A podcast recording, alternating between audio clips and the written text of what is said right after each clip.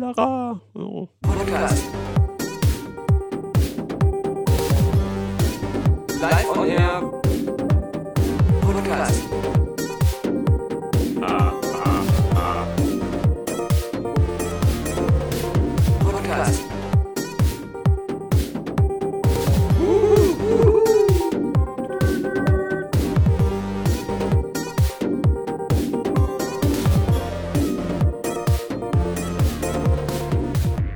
Nochmal, Robert.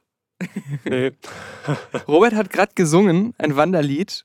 Und jetzt habe ich Aufnahme gedrückt. Leider hat er es auch in seinen Kopfhörern gehört, das Aufnahmepiepen. Und jetzt weigere ich mich. Jetzt weigert er sich. Weigervoller Robert. Weigerungs-Robert. Verweigerungs-Robert. Verweigerungsrobert. Nenn mich ruhig so.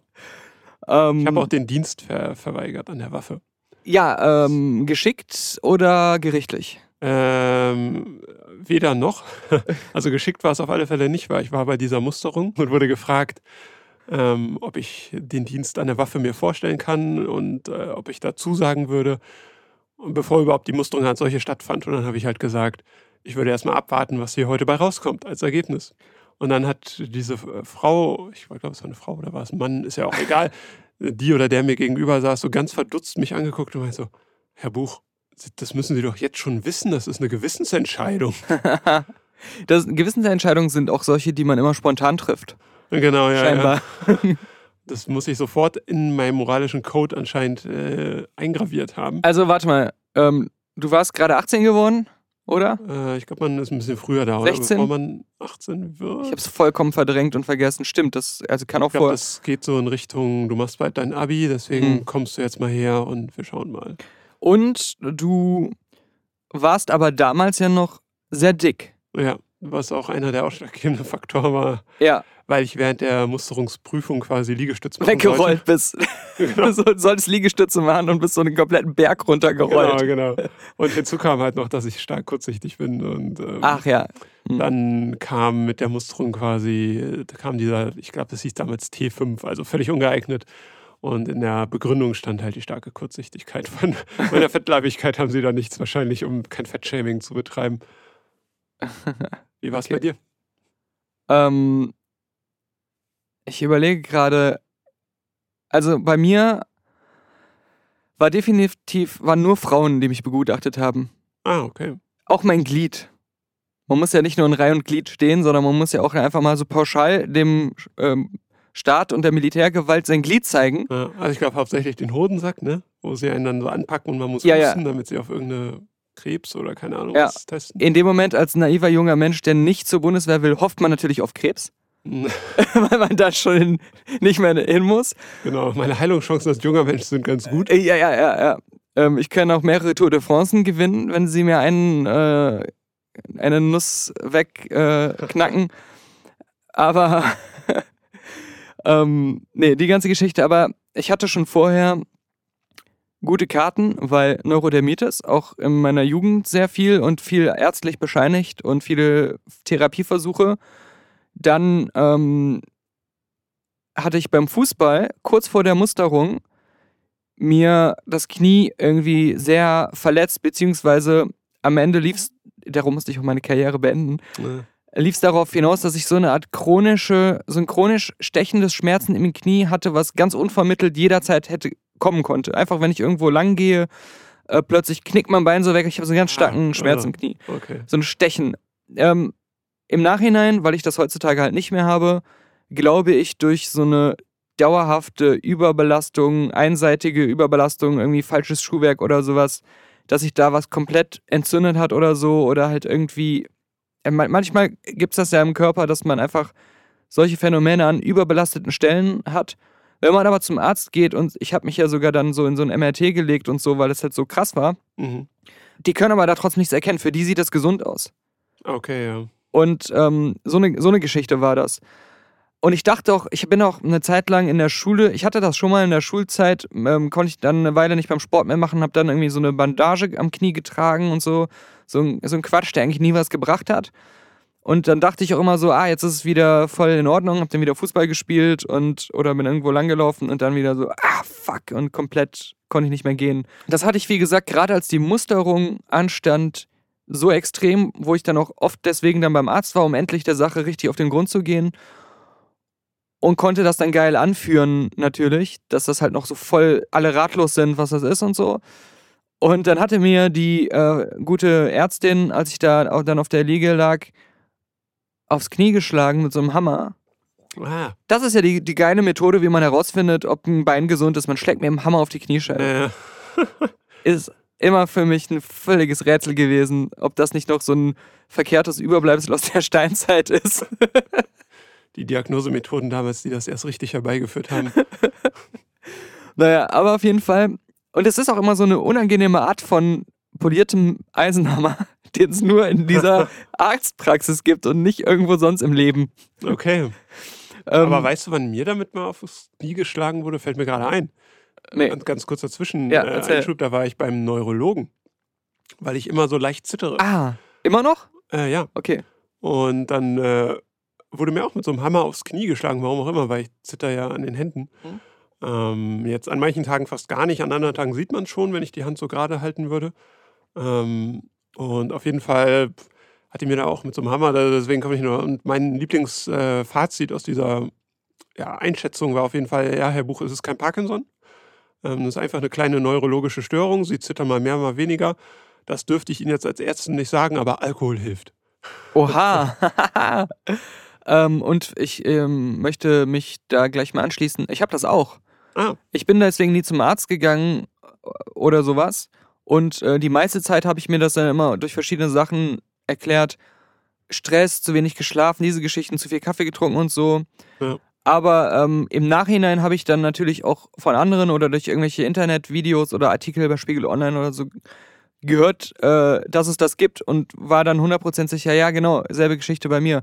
Aber was einen dann halt auch immer wieder davon abbringt, zu glauben, ah, dafür mü- müsste man mal zum Arzt gehen oder sowas, ist halt immer, ähm, wie du das gesagt hast, dass es manchmal ähm, eine Zeit lang besser ist oder man es gar nicht mehr so wahrnimmt und dann manchmal wieder so ganz krass merkt. Also genau. besonders dieses Mikrozittern, was noch nicht mal so an den Fingern ist, sondern sogar die, die Handfläche einfach, Mhm. dass sie so vibriert oder so. Und ich habe mich dann entschlossen, ich habe das auch super lange vor mir hergeschoben und bin dann erst hingegangen, als ich in der Uni war, Mhm. weil da steht man ja öfter mal vor so einem Seminar und hält einen Vortrag oder so. Und irgendwann dachte ich mir, mir geht's einfach auf den Keks, dass ich vorne stehe und Leute denken, ich sei total nervös, Ja, ja, ja. obwohl mir das völlig egal war, Mhm. ähm, dass da jetzt so 15 Hanseln vor mir sitzen und mir zuhören. Wirklich völlig egal. Deswegen, ich will jetzt nicht, dass die denken, ich bin nervös. Ich gehe jetzt zum Arzt und lasse das kurieren.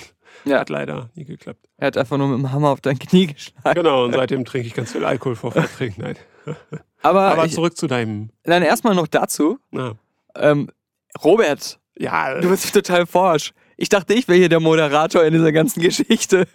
Fängt ich- er einfach hier an zu moderieren. Bitte schön, übernimm die ganze Show, Robert. ja. als Unterbrecher der Geschichte wollte ich nur schnell zurückführen, weil ich nicht unterbrechen wollte. Okay, ja. Sorry, Äh, Okay, dir sei verziehen. Der Moderator verzeiht. danke. Ich trinke auch noch einen Schluck von dem guten Kaffee, den du einmal mir zu Geburtstag geschenkt hast vor kurzem. Ähm, Gefällt er dir? Ich bin wirklich sehr begeistert. Ich liebe es, dass der, im Gegensatz zu dem, den ich vorher hatte, den ich aber auch gut fand, ähm, so eine milde, Hm. unaufdringliche Note hat. Vorher, da war wieder so ein bisschen mit irgendwelchen Geschmacksrichtungen süßlicher Sachen drin, aber auch gut. Und das ist jetzt aber mehr in die Richtung, einfach ein klassischer Premium-Kaffee zu sein. Mhm. Gefällt mir. Was, was war das mal? Berliner Kaffeemanufaktur oder so? Entweder Manufaktur oder Rösterei, ich bin Ja, mir ja. nicht sicher. Genau, ähm, ja, kann man ja nochmal bis nächste Woche auf die Packung gucken, was Genau. da drauf steht.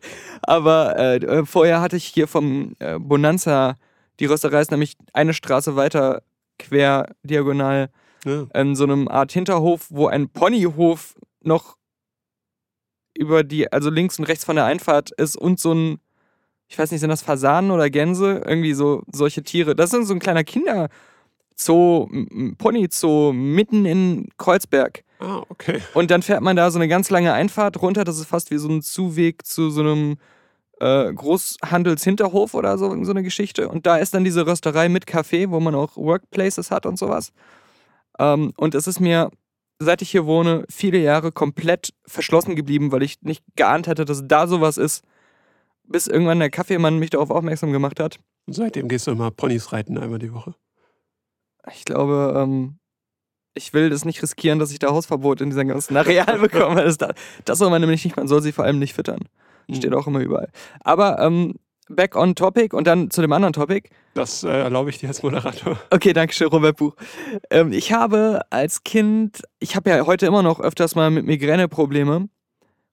Und früher war das aber mal genau wie Neurodermitis und das hängt bestimmt noch irgendwie zusammen auf irgendwelche Umwege oder hat sich gegenseitig nicht gerade begünstigt oft. Äh, ich hatte so ein Migräneproblem, dass ich mal so ein Schuljahr lang richtig oft gefehlt habe deswegen. Und dann haben sie mich auch an diese ganzen Dioden angeschlossen und mein Gehirn elektrifiziert und durchleuchtet und da irgendwelche Messungen gemacht, was da nicht stimmen könnte. Wo dann auch wieder so eines, eine der All- Allround-Erklärungen, die dann Ärzte oft ziehen. Ja, nee, das ist wahrscheinlich Stress. Hm. Ja. Wo auch was dran ist, aber man weiß halt aus den Situationen heraus, kann aber nicht immer gewesen sein oder es ist definitiv manchmal ja, aber ich glaube eher, da liegt was anderes im Argen und wenn ich dann Stress habe, wird das aber noch deutlicher. Aber jetzt glaube ich inzwischen auch, dass diese Wackelhandgeschichte wahrscheinlich auch irgendwie neuronal irgendwas mit der Migräne-Geschichte zu tun hat. Ah, okay, ja. Aber ähm, ja, das, äh, ich bin ja kein Arzt, aber ich schätze mal. Aber was wollte ich noch zu dieser Wackelhandgeschichte sagen? Ich meine, bei mir könnte ich mir mittlerweile auch vorstellen, dass sich da irgendwie ein Pilz in meine Hände gesetzt hat. Hm. Wahrscheinlich ist der in meinem ganzen Körper. Ja, äh, das, ähm, da gibt es aber keine neuen Erkenntnisse. Du warst ja vorhin wieder beim Arzt. Genau, ich war wieder beim Arzt, er hat mir wieder mit einer Zange in, meinem, äh, in meinen Nasengängen rumgefuchtelt, weil es immer noch äh, entzündet ist. Er holt dann immer noch wieder so Teile raus. Und äh, ich soll am Freitag nochmal, also wir nehmen heute an einem Dienstag auf. Und ich soll Ende der Woche nochmal vorbeikommen. Und es bleibt einfach weiter. Er, er meinte dann so geil, aus der Risikophase sind wir jetzt aber raus. Wo ich so, ich wusste nicht, dass ich in Ich einer grad Risikophase drin bin. Ja. Hilfe. ähm, aber genau, ich glaube, danach hat er nämlich Urlaub und am Freitag entscheidet sich dann auch, ob ich noch mal länger krankgeschrieben werde, glaube ich. Je nachdem, wie Mhm. weit die Wundheilung in meiner Nase vorangeschritten ist. Und auch das Ohr ist wohl immer noch ein bisschen mitgenommen von dieser Pilzinfektion. Ich muss also immer noch fleißig weiter Tröpfchen einführen. Okay. Während du auch noch die Nasenduschen machst, was du ja gerade vor der Aufnahme auch wieder gemacht hast. Alle zwei bis drei Stunden. Äh, ich habe da mal unfreiwillig gerade im Vorbeigehen die Geräusche gehört. Ist schön, oder? Klingt wirklich wie jemand, der gewaterboardet wird oder wahlweise gerade sich sehr stark an was Fiesem verschluckt hat, aber in der Nase. Yep. Ähm, genau, aber genau, zu dem Handzittern wollte ich noch sagen, dass ab dem Punkt wusste ich, dass das nicht nur eine eigene Einbildung ist oder irgendwas, was ich selber überbewerte, wo mir vermehrt andere Leute gesagt haben, warum zittern deine Hände eigentlich so? Wo ich selbst das schon gar nicht mehr registriert habe, weil ich so gewohnt war, dass die eigentlich seit Tagen gezittert haben. Mhm. Okay, Und, und ähm, das, äh, ja, das, das dazu, das verbindet uns wieder, Robert. Mensch, immer wieder neue Connections. All die Jahre früher bei Area Games haben wir das nicht voneinander gewusst. Genau. ist ja eigentlich ein nahezu identischer Mensch sind in vielerlei Hinsicht. Und äh, zurück zur Musterung. Auf, aufs Knie geklopft bekommen. Ja, wir, wir verfolgen die Fäden der Konversation zurück. Ja. Und dann habe ich direkt so natürlich auch ein bisschen übertrieben, so, ah, ah, das ist das, ah, mein Knie. Und dann sagt sie vollkommen richtig, aber das ist doch das andere Knie. Und versucht mich auszutricksen. Und ich habe gedankenschnell gesagt, ja, nee, an dem habe ich auch Probleme. Es ist an dem anderen nur schlimmer. Ah, sehr gut. Dann hatte ich aber sofort dieses typische Gefühl, ich bin aufgeflogen und habe das auch nicht mehr abschütteln können und habe die ganze Zeit Angst gehabt, dass man mir zu sehr ansehen kann, dass ich mich gerade fühle wie ein Schwindler, der überführt wurde. Ist aber nicht in diese Falle getappt, immer mehr Geschichten hinzuzudichten, um es glaubwürdiger zu gestalten. Ich habe versucht, mich so passiv wie möglich zu verhalten. Sehr gut, sehr gut. Und um mich so dumm wie möglich anzustellen, natürlich auch. Bei jeder Nachfrage. So wie du mit deinem, können Sie sich an der Waffe Leute abzuschießen vorstellen. Ja. Und äh, du, du dann wieder so, "Pff, ist mir egal. genau. Keine Ahnung. Tut das denn weh? Ja, genau. Habe hab ich jetzt ja auch noch nie gemacht, kann ich Ihnen nicht sagen. Kriegt man dann mehr Geld? ja, aber ähm, richtig, das war, das war dann wirklich äh, so, Columbo, du weißt schon, Columbo weiß, dass du es getan hast, aber die Folge geht noch 30 Minuten.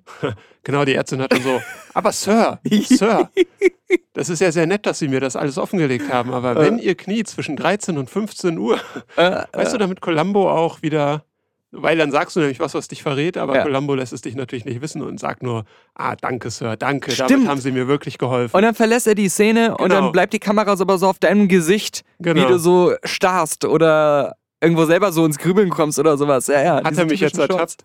Und aber auch Mrs. Columbo kann in der Nacht dann ruhig schlafen, weil er den Fall intern für sich schon gelöst hat. Ja, ja, ja, ja. Äh, und sie sagt dann, Herr Pog, eine Frage habe ich ja nochmal noch. Äh, beziehungsweise, es ist gar keine Frage, ich weiß gar nicht, warum ich das so formuliert habe. Ich muss ihm nochmal mit diesem Eisenhammer hier ins Auge schlagen. so, und dann äh, ja, geht das immer weiter. Aber ich bin ähm, ausgemustert worden und das war dieses typische, ich hatte mich schon darauf eingestellt, ich krieg diese äh, Zuteilung, wo man dann alternativ auch Zivildienst machen kann und äh, hatte schon, Patrick hat das ja im Fußballverein, in dem wir beide gespielt haben, gemacht. Aber da, also hätte ich mir natürlich dann auch Best Case gewünscht, das auch zu machen. Aber lange Rede, kurzer Sinn, äh, meine Sorgen waren groß. Äh, was mache ich dann, was mache ich dann? Dann kam dieser erlösende Brief. Ja, super geil, ne? weil auf einmal wird dir einfach ein Ja geschenkt. Ja, es ist, es ist wirklich, du, du freust dich so wie an dem Tag, als du wusstest, ich muss nie mehr zur Schule gehen. Mhm. Genau. Oder, oder diese Sachen halt. An dem Tag, wo ich mich freuen werde, mein Pilz ist weg. Ja, so, ich genau. Würde es dir niemals geben, aber ja, Ich glaube, es war einer meiner meistgefeierten Momente, ausgemustert zu sein, war ja, fand ich auch extrem geil. fantastisch. Und äh, bei uns im Freundeskreis kursierten auch so diese ähm, Einspruchbriefe, falls du gemustert worden wärst, Ja, dass man in den ja, ja. Zivildienst reinkommt. Weil da haben natürlich alle, weil wir ja in Niedersachsen gelebt haben, ihre und im Emsland. ihre so- Nazi-Vergangenheit Ja, der genau. Familie angegeben. Nee, weil das so erzkatholisch da ist. Auf einmal haben alle in diesem Entschuldigungsschreiben gesagt, äh, äh, aufgrund meiner strengen religiösen Erziehung kann ich mir gar nicht vorstellen, den Dienst an der Waffe äh, zu leisten, denn es geht gegen meine christlichen Werte. Und ja, ja. Ich, ich glaube, bei mir hat extrem geholfen, dass meine Hausärztin mir so ein mega geiles, krasses Gesamtattest geschrieben hat, als wenn ich ein komplettes Ah, ja. Wrack wäre. Und ähm, Das ist hier Benjamin Button quasi. Ja, ich- genau. Der, der, der arme Junge altert rückwärts. Zu dem Zeitpunkt, wenn er bei Ihnen anfängt, äh, mit der Waffe loszuziehen im Ausland, ähm, würde er irgendwie wäre er nur noch drei Jahre alt. Da wird er aus Demenz seine eigenen Leute.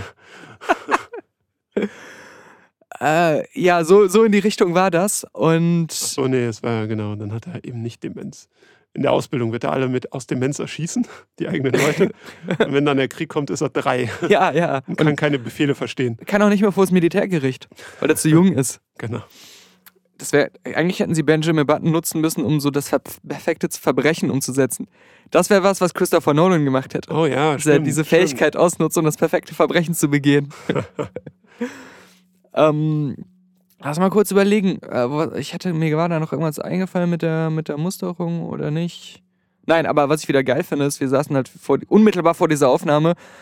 Boah, wir haben ja letzte Woche Donnerstag, Ja. quasi einen Tag später als gewohnt, aufgenommen. Und jetzt ist, nehmen wir schon Dienstag wieder auf. Wa- haben wir überhaupt in der Zeit neue Themen gesammelt? Haben wir was erlebt? Worüber können wir überhaupt sprechen? Diese ganze äh, Musterungssache stand gar nicht auf der Liste in unserem Blickfeld. Das ist wohl wahr. Und wir sind jetzt drauf gekommen, wegen dieser total spontanen Einleitung, dass du dieses Wandererlied singen wolltest. Ja, Und ich dann gesagt habe, Verweigerungsrobert.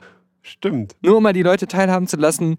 Wie, wie krass wir uns die Ja. Themenbälle hin und her schießen. Richtig. Man meint, das wäre so ein Drehbuch, das irgendwie Charlie Kaufman oder Christopher Nolan oder so jemand geschrieben hätte, was wir hier einfach nur so runterrattern. Aber wir machen das halt in Echtzeit. Mhm. Ohne Storyboards oder so. Das ist der Wahnsinn einfach. Und als nächstes kommt, und jetzt, worüber reden wir? Aber ich überlege nochmal gerade, dadurch, dass ich ausgemustert wurde, ist vielleicht auch das ganze mein Leben jetzt entstanden, weil wer weiß, ob Area Games ein Jahr später immer noch gesagt hätte, komm zur Ausbildung vorbei. Weil Alex hat mir das ja schon für direkt nach dem Abi angeboten. Ich weiß gar nicht, ob es eine Regelung gab, dass man quasi, ich glaube schon, dass man den, den Bundeswehrdienst quasi nach hinten schieben konnte, wenn man gesagt hat, ey, ich hätte jetzt eine Berufsausbildung. Und vielleicht hätte der Arbeitgeber dann bescheinigen müssen, aber nächstes Jahr kriegt er die nicht oder so. Wir haben nur dieses Jahr einen freien Slot. Keine Ahnung was. Also, das war genau das, was mir gerade nicht mehr eingefallen war, was ich noch sagen wollte zum Thema. Boah. Und zwar dadurch, dass ich ausgemustert wurde.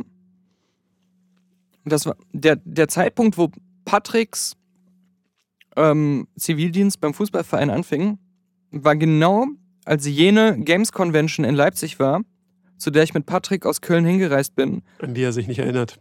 an die er sich nicht erinnert. Aber gerade deswegen erinnere ich mich noch an diese ganzen Details, wo ich zum ersten Mal Alex in Real getroffen habe, nachdem ich vorher nur Online-Redakteur bei Area Games und Area Xbox vorher war. Damals war es ja noch Area Xbox. Stimmt. Das wurde ja ja, erst ja. Area Games, als ich schon im Büro saß mit ihm. Und genau, zum ersten Mal Alex in Real getroffen. Und da habe ich ihm ja diese geschichtsträchtige Frage ähm, gestellt. Nee, genau. Wir, er, ich habe ihn vorher schon online gefragt, ob es möglich wäre, ein Praktikum zu machen bei ihm. Mhm. Wusste in dem Moment selber nicht, dass es genau überhaupt der erstmögliche Zeitpunkt war, wo sowas überhaupt möglich wäre, weil Alex ja gerade erst von seinem Homeoffice, ich mache das in Eigenregie, zu Area ähm, Mobile ins Büro. Ich bin jetzt eine richtige Redaktion, aber immer noch alleine. Das ist genau in dem Moment, ich ihn gefragt habe, kann ich äh, nach Berlin kommen, Praktikum bei dir machen? Ähm, das war alles diese perfekte zeitliche Fügung, die aber dann massiv natürlich davon abhing, dass ich ausgemustert wurde, Mhm. weil ich ja sonst mindestens hätte Zivildienst machen können, gar nicht zu dieser Games Convention gefahren wäre, niemals Alex gefragt hätte wegen der ganzen Sache. Und dann wäre das alles nicht passiert, dann würden wir jetzt hier nicht sitzen. Vielen Dank, Bundeswehr. ja. Äh, ja, Ja. Ja. ja, ja. wir hatten letzte Woche. Aber, aber ja. kennst du Leute, die die Bundeswehr gemacht haben, die Grundausbildung? Weil ich kenne viele, Hm. die sagen, sie waren da und würden das trotzdem nicht missen wollen, auch wenn sie vorher vielleicht kritisch da äh, gegenüber war, was man ja auch mal sagen muss. Also man hört ja immer wieder, dass es so sehr, ich will jetzt gar nicht direkt auf dieses ganze, da sind auch Nazis und da, da, da. Mhm. Aber es ist ja schon sehr hierarchisch und vielleicht auch nicht immer cool. Aber ich kenne auch viele, die sagen würden, diese Erfahrung möchte ich nicht missen. Und zwar zum einen auch wirklich diese Kameradschaft, gar nicht in einem nationalistischen Sinne, sondern einfach, wir machen gerade alle die gleiche Scheiße durch und dann können wir uns abends in der Bude darüber unterhalten, weil wir alle zusammen wohnen die ganze Zeit. Ähm, aber auch einfach dieses, ich wurde da einfach durch den Wald und durch den Schlamm gescheucht. Und das ist in dem Moment richtig kacke, aber wenn man es geschafft hat, ist es dann richtig geil. Und dass diese Erfahrung vielen so als positiv im Nachhinein hinterherhängt. Ich bin auch absolut davon überzeugt, dass es für viele ähm, eine wichtige Crashkurs-Erziehungsmaßnahme ist, die direkt nach der Schule, bevor sie ins normale eigene Leben äh, wechseln, quasi, wo sie, wo nicht so der Arsch nachgetragen wird und sie dann so tausend Fallnetze haben, die aber in der Schule schon immer nur Scheiße gebaut haben, nie irgendwie eine, irgendeine sinnvolle Form von Disziplin akzeptiert haben dass sie da dann wirklich über diesen durchgehenden Zeitraum das dann fürs Leben mitbekommen und im Nachhinein, dass die auch irgendwie so zu gesellschaftserträglicheren Menschen dann gemacht hat. Aber umgekehrt genauso, glaube ich, dass Leute, die gar nicht auf sowas klarkommen, die vorher völlig okay waren, da einen Schaden bekommen haben. Und ich habe auch beides schon gehört. Ich kenne auch einige, die ähm, dann ganz normal da waren. Ähm, einer unter anderem wollte schon die ganze Schulzeit dahin. Ich glaube, der hat sich da noch irgendwie so richtig eingeschrieben als Berufssoldat eine Zeit lang. Ähm, genau, ich kenne auch jemand anders. Man kann ja da manchmal diese Kombination machen, dass man dann noch so ein Studium bezahlt bekommt und gleichzeitig Berufssoldat ist und so Geschichten haben Genau, auch welche ja. gemacht. Wenn du wirklich all in gehst und diesen Berufsweg wählst, für gerade auch die jungen Jahre, Mhm.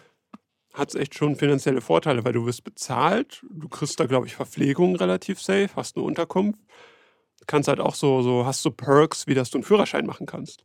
Und zwar auch gleich so LKW, keine Ahnung was, einfach äh, und den normalen sowieso und vielleicht auch, weiß ich nicht, ob Motorrad, das wäre ein bisschen komisch, das Bundeswehrmotorrad. Ja, aber bestimmt auch so ein Quatsch wie Hubschrauber oder so, je nachdem. Ja, genau. Und ich glaube, so ein Führerschein übernimmt die Bundeswehr dann auch für dich. Oder zumindest, dass du nur so einen sehr geringen äh, Eigenkostenanteil hast im Vergleich zu, du machst den selber privat.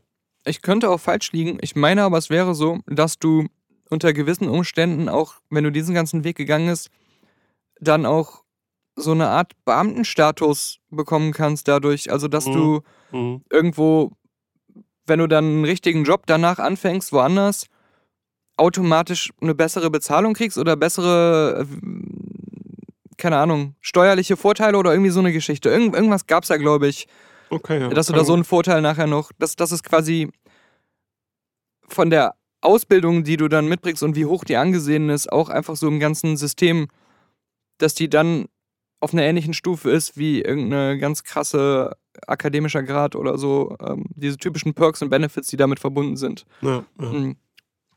Vielleicht auch komplett von mir erfunden und fantasiert. Ich, Nee, aber ich glaube, das mit den Beamten haben wir auch schon Ja, mal gehört. Ähm, das, oder dass es einen Weg gibt, da dann auch dran zu kommen, was normalerweise zum Beispiel mit dem Studium, was man gewählt hat, nicht so normal auch direkt passiert. Mhm.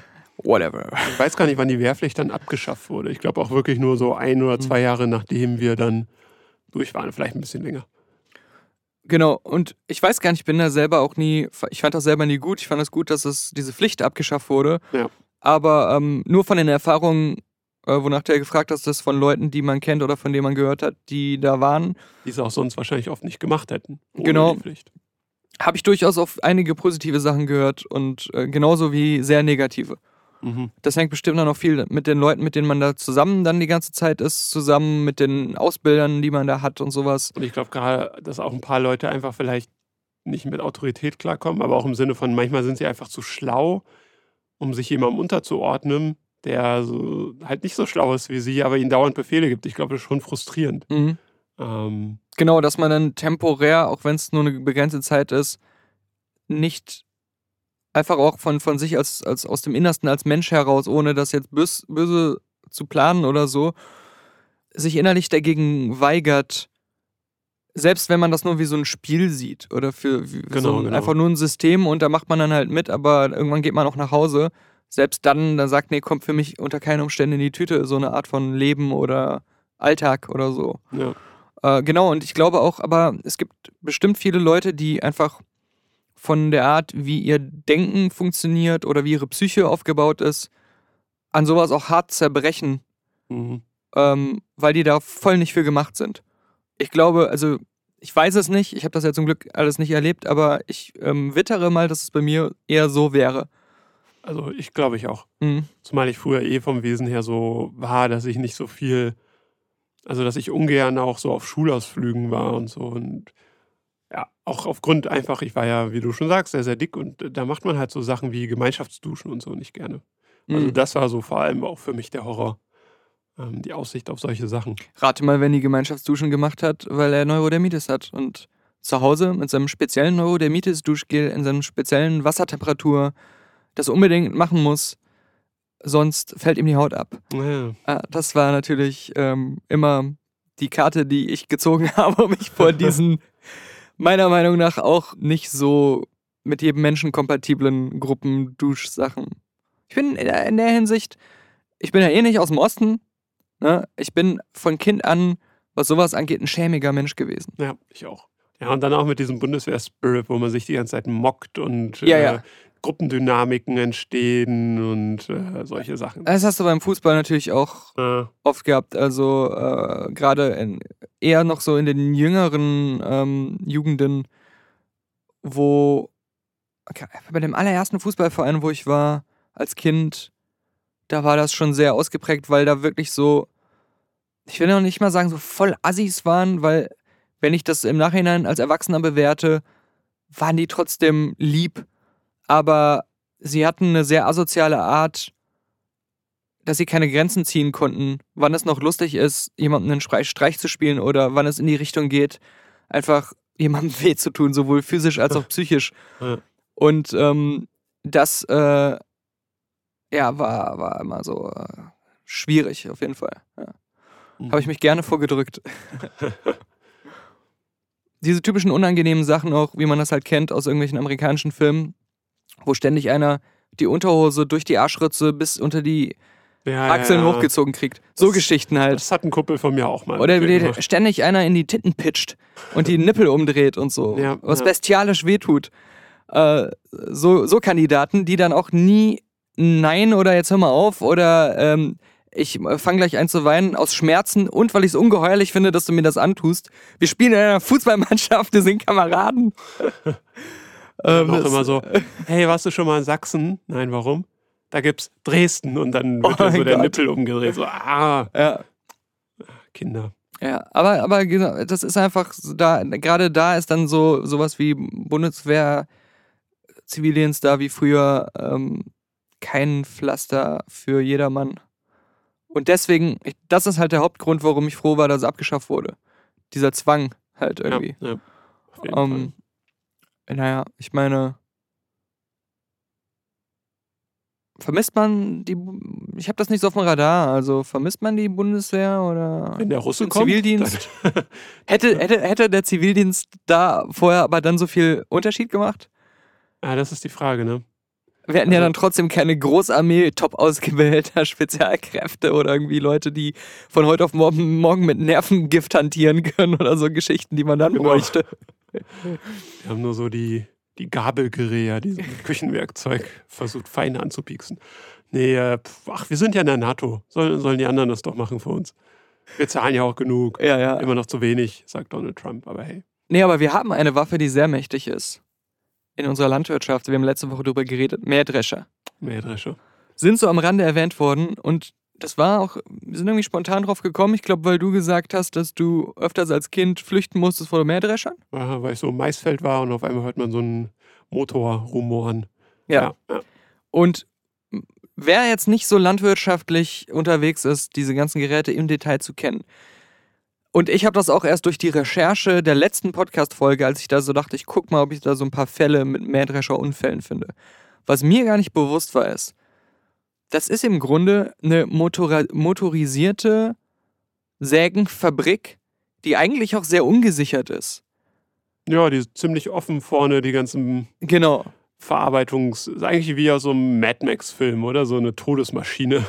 Richtig, und wenn du das so betrachtest, mal in Aktion frontal siehst, auf dich zukommen siehst, hast du auch nicht das Gefühl, das Ding wurde gebaut, um Rasen oder Feld zu mähen, sondern wirklich nur, um Menschen zu zerhäckseln und, im, Schl- im, im, und selbst wenn sie sich ducken, ihnen einfach hardcore den Kopf abzuschneiden. Aus allen Richtungen. Ja, da bist du weg. Also das, das, vor allem das Teil ist ja auch wirklich riesig. Also Ja, ja, ja, genau. hat ja bestimmt eine Spannweite von vier, fünf Metern, keine Ahnung. Ja, wenn du es zu spät bemerkst, kommt es zwei Minuten lang auf dich zugefahren. Du kannst innerhalb dieser zwei Minuten nicht die volle Breite des Geräts laufen, um zu fliehen. Du weißt genau, Genau. ich bin im Arsch. Wenn du dann so, wenn du dann noch Charlize Theron in Prometheus bist, die nur geradeaus dann, laufen äh, kann, genau, auf das Ding zu. bist Oder? du echt am Arsch. Ja, das ist das einzig Gute ist, und da habe ich natürlich jetzt wieder nicht dran gedacht, die fahren nicht so schnell. Ja, Man kann einfach halt quasi in Fahrtrichtung weglaufen. ja. Weggehen. Fast Oder schon, weg. We- ja, stimmt. Wegkriechen wahrscheinlich selbst. Aber äh, genau, aber ich habe zahlreiche Fälle gefunden. Von Leuten, die getötet wurden oder fast getötet wurden oder schwer verletzt wurden. Und, und zwar sowas, wie du auch geschildert hast. 17-jähriges Mädchen, das ist erst vor kurzem gewesen, ist irgendwie mit ihrem Motorroller lang getuckert an so einem Feld, wollte sich dann nun mal schön in die Sonne legen, ähm, hinter so Heuballen so angelehnt, die wahrscheinlich auch noch die Akustik dämpfen. So ganz Ah, viele Heuballen mhm. übereinander nebeneinander, deswegen konnte sie nicht hören, dass da irgendwie Quasi ein Mähdrescher unsere kommt. Platten, die wir hier mittlerweile haben, nur aus der Natur. Ja, ja, genau. So, so in die Richtung wie unser Studio aus der Natur. Und dann ähm, kam halt so ein Mähdrescher angefahren. Ich kann mir nicht ganz erklären, warum er seine Heuballen scheinbar mit zermäht hat, aber er ist halt, er konnte sie nicht sehen. Und hat sie überfahren, aber sie ist nicht gestorben, weil die Dinger durch Zufall höher eingestellt waren, als sie normal eingestellt wären, weil er nur hochgemäht hat. Ah. und es dann so knapp über sie drüber gegangen ist, dass sie nur schwer verletzt wurde mit zahlreichen Schnittverletzungen. Ah, Aber das, ah. sie hat den Mähdrescher nicht bemerkt, der Mähdrescherfahrer hat sie nicht bemerken können.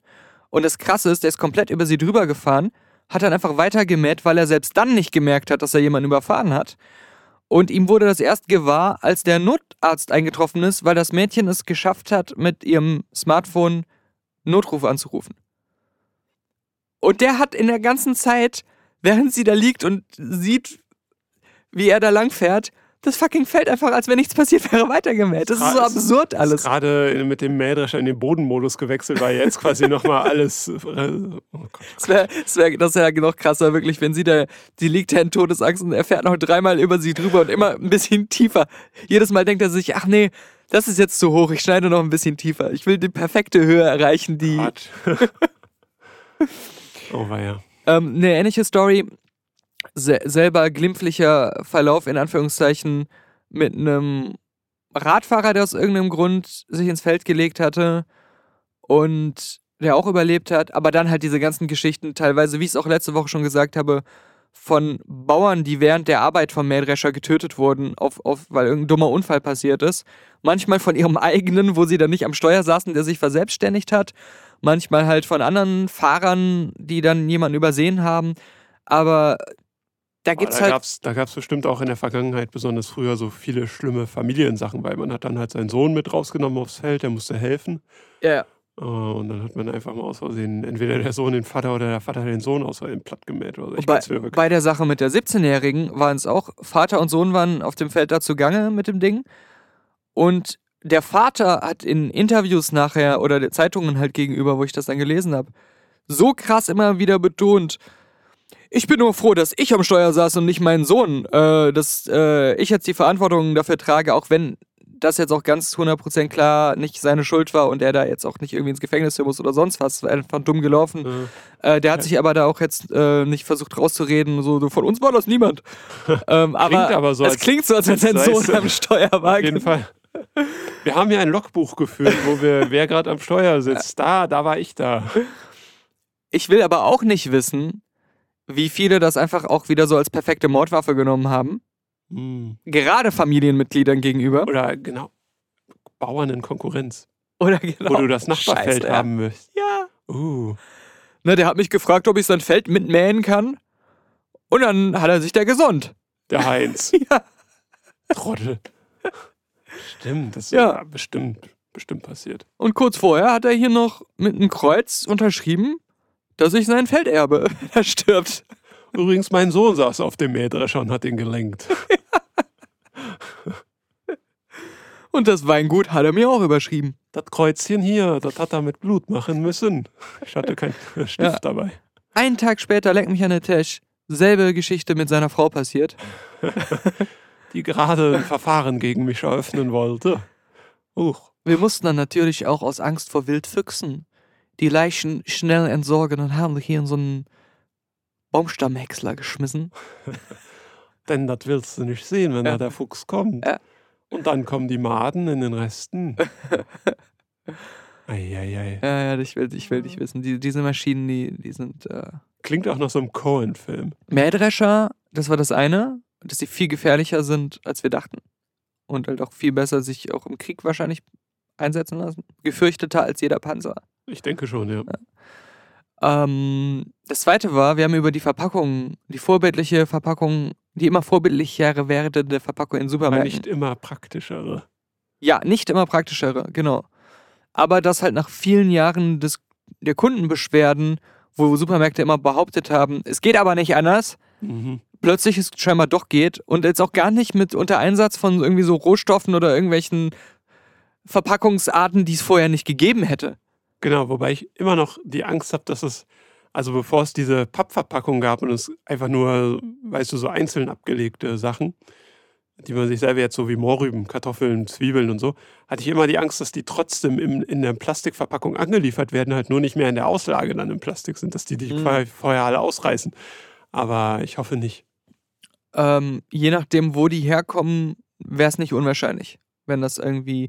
Wobei, Ist immer vielleicht noch besser ist, weil der Supermarkt es vielleicht auch korrekter entsorgt, getrennt. was ich sehr, sehr gut finde, und ich bin ja nach wie vor trotzdem noch der Meinung, wir müssen mehr unabhängige Prüfungsstellen haben. Wahrscheinlich müsste man ganz neue gründen, ob staatlich oder nicht, aber irgendwas, was wirklich äh, glaubwürdig anerkannt sein kann, frei von Lobbyismus. Und hier möchte ich übrigens auch nochmal diesen Verband Lobby Control ähm, sehr hervorheben, dessen Newsletter ich abonniert habe und wo ich auch schon mal hier so eine Führung durchs Regierungsviertel mitgemacht habe, die einem dann genau erklären, wie alles miteinander verstrickt ist äh, zwischen Lobbyisten und Politik und so und wo die sich treffen und, und so weiter und welche Fake-Gewerkschaften fake sind und tatsächlich Lobbyismusverbände sind, die so aussehen wie Gewerkschaften und so Geschichten Okay. ich, ich habe den Traum von denen und ich glaube, das ist auch ähm, sehr wahrscheinlich, dass es mal zustande kommt. Erstmal wollte ich hier dieses kleine Studio aufbauen, mal einen von denen im Podcast einzuladen weil es ein hochinteressantes Thema ist, aber ich dem mit meinem Halbwissen niemals gerecht werden könnte. Und auch um die, um, um die zu, denen noch zu helfen dass mehr Leute auf die aufmerksam werden. Weil Ja. immer noch, ich immer feststelle, dass kaum jemand, den ich kenne, immer weiß, dass es die gibt. Aber eigentlich müsste jeder das täglich lesen, was die alles aufdecken und berichten, wie man halt sich irgendwie Spiegel Online und sowas durchliest. Ähm, aber äh, lange Abschweifung wieder. Unabhängige Prüfstellen, die all diese Sachen zu, zu jeder dieser Geschichten sich das alles genau anguckt, genau sagt, was Sache ist und dann genau eben auch beleuchtet, liegt das jetzt nur in der Auslage so geil naturfreundlich verpackt? Wie war vorher die gesamte Lieferkette und sowas? Dass Mhm. genau sowas auch Genau. transparent gemacht wird. Und ich finde es ja auch nicht mal schlimm. Und ich finde auch, dass die Supermärkte da auch einfach ehrlich sein können, dass denen noch keiner übel nehmen wird, wenn dann festgestellt wird, okay, die Tomaten aus Spanien, die konnten, die können nach aktuellem Stand nicht ohne irgendeinen Einsatz von Schutzfolie geliefert werden, aber die haben schon die und die Alternativen probiert, hat nicht geklappt. Das und das könnte man noch machen, da arbeiten die dran, so eine so eine Geschichte. Ich will es aber dann nicht von Rewe hören, sondern von unabhängigen Leuten. Ja, ja. Was ich aber trotzdem sehr gut finde, äh, wir haben ja gesagt, Edeka macht es auch schon äh, immer besser und sehr gut, ähm, ähnlich wie ich das bei Rewe gesehen habe. Ähm, es gibt auch da immer mehr anderen, äh, die sich da anschließen. Nur, ähm, was ich sehr, sehr gut finde, ist, das habe ich dann letzte Woche schon auf der letzten Website eingebaut. Rewe hat ganz, ganz viele sehr gut produzierte Videos im eigenen YouTube-Kanal, wo sie diesem Thema massiv viel Beachtung schenken und wo dann auch immer so ein Ge äh, Leiter für ganze Regionen, Rewe XY, Rewe Nordrhein-Westfalen oder so, oder Gesamtrewe-Chef Deutschland, da steht, in so einem Supermarkt, unterschiedliche Arten von Verpackung in die Hand nimmt, unterschiedliche Arten von Gemüse, Obst zeigt und dann genau erklärt, warum das so verpackt ist und Oh. dann auch genau sagt, und auch vollkommen ehrlich, bei sowas wie Blumenkohl ist es nicht möglich. Wenn der nicht luftdicht mit ähm, Plastikfolie verpackt ist, wird er halt innerhalb von einem Tag äh, braun und, und matschig und keiner kauft den. Und dann hat man diesen Lebensmittelmüll erzeugt, der dann in der Gesamtrechnung schlimmer ist, als für dieses Teil dann doch Plastikfolie erstmal noch weiterzunehmen, bis man eine Alternative hat, die funktioniert. Und die auch ähnlich robust ist und so weiter. Ähm, und er hat es dann nicht nur, er hat dann nicht nur alibimäßig diesen einen Blumenkohl gezeigt und den Rest übergangen, sondern, wie gesagt, es gibt einen ganzen Haufen Videos, wo die wirklich detailliert und ähm, transparent, ehrlich, inklusive der Punkte, wo sie es noch nicht so gut machen, da auch Leute, die was zu sagen haben in dem Konzern, das äh, einfach erklären dem Kunden. Und diese, diese Sache, auch die Hintergründe zu erklären. Und da geht er ähm, in manchen Aspekten auch eben auf diese Lieferketten ein und sagt auch, dass sie da ähm, auch sich auf die Fahne geschrieben haben und das massiv ähm, durchleuchten, was man da noch machen kann. Das kam sehr ehrlich rüber. Das war, ähm, wie sie es aufgezogen haben, sehr gut gemacht, weil es wirkte nicht zu werblich. Okay. Ähm, das wirkte wirklich äh, so, okay, wir haben gerafft, die Kunden fordern diese Transparenz und wir versuchen sie so glaubhaft wir das als das Unternehmen selber überhaupt machen können, versuchen wir das jetzt zu bieten. Das kaufe ich denen ab, so wie sie es ja da gezeigt haben. Jeder kann sich die Videos ja angucken und den Aufwand, den sie jetzt da reingesteckt haben. Und es macht ja natürlich total Sinn, weil wir ja schon festgestellt haben, die Kunden fordern es. Es ist geschäftsschädigend, wenn man sich der Sache nicht ehrlich annimmt. Die Leute sind auch sensibel für, wo beschissen wird. Äh, es gibt halt so Verbände wie Lobby Control oder auch diverse ähm, hier Umweltschutzorganisationen, die da recherchieren. Wir haben sehr gute Verbrauchermagazine, die halt so ein bisschen noch am ehesten in die Richtung gehen von dem, was ich mir mehr wünsche. Äh, Gerade bei den öffentlich-rechtlichen gibt es ja einige, die äh, auf den dritten Programmen vor allem meistens den Platz haben, die äh, auch bei YouTube ihre Sachen inzwischen sehr konsequent reinstellen, die richtig geile Recherche machen, ganz viele Missstände auch immer aufdecken. Da, da wissen die schon, da können wir uns nicht so viel mehr erlauben. Das ist nicht mehr so, dass das dann nur so zwei Leute interessiert. Mhm. Und da, da zeigt sich schon nicht nur ein Umdenken, sondern auch ein, ein anderer Umgang, Sachen so wie sie sind, zu kommunizieren zu wollen, wenn man, und das ist ja überhaupt die Grundlage, auf der Rewe das jetzt so macht, selber reinen Gewissens der Meinung ist, dass man es auch gerade sehr gut macht und tatsächlich auch mit Fug und Recht so in die Kamera halten kann und sich da noch nicht schämen muss, wenn es hier und da noch nicht so perfekt ist, wie man sich irgendwie wünscht. Ja. Und es zahlt sich für sie aus, denn sie werden im letzten Podcast erwähnt. Ja, genau, genau. So, und, und andere, also Edeka, Zuhörer können ja noch Bescheid sagen, wo sie das noch beobachten, äh, in welchen Supermärkten oder irgendwelchen anderen Läden, die man halt so kennt, so die, die, des Alltagsbedarfs, so der, der krasseste Bioladen oder so, da ist es natürlich klar. Ähm, Ja. aber Aber weißt du, wer sich einen Dreck drum schert? nein, ich? Der Asiamarkt, in dem ich eben war, auf dem Weg hierher. das, ja, erzähl. Denn äh, ich dachte mir, äh, auch ich muss ja mal Snacks mitbringen. Und ich finde das geil, weil gefühlt die Hälfte der Artikel, und das ist ja auch, weil sie letztlich importiert sind, finde ich nur immer so cool, dass da einfach immer noch so ein weißes ähm, Kleberchen drauf ist, über das eigentliche geklebt, was da drauf steht, wo die Sachen nochmal in Englisch und Deutsch draufstehen, einfach weil diese Artikel eigentlich nicht für uns gedacht sind. Aber daher weißt du immer, sie sind authentisch. Aber ich glaube, der CO2-Footprint der Sachen, die ich heute mitgebracht habe, der ist nicht sehr gut. Und das ist das große Drama.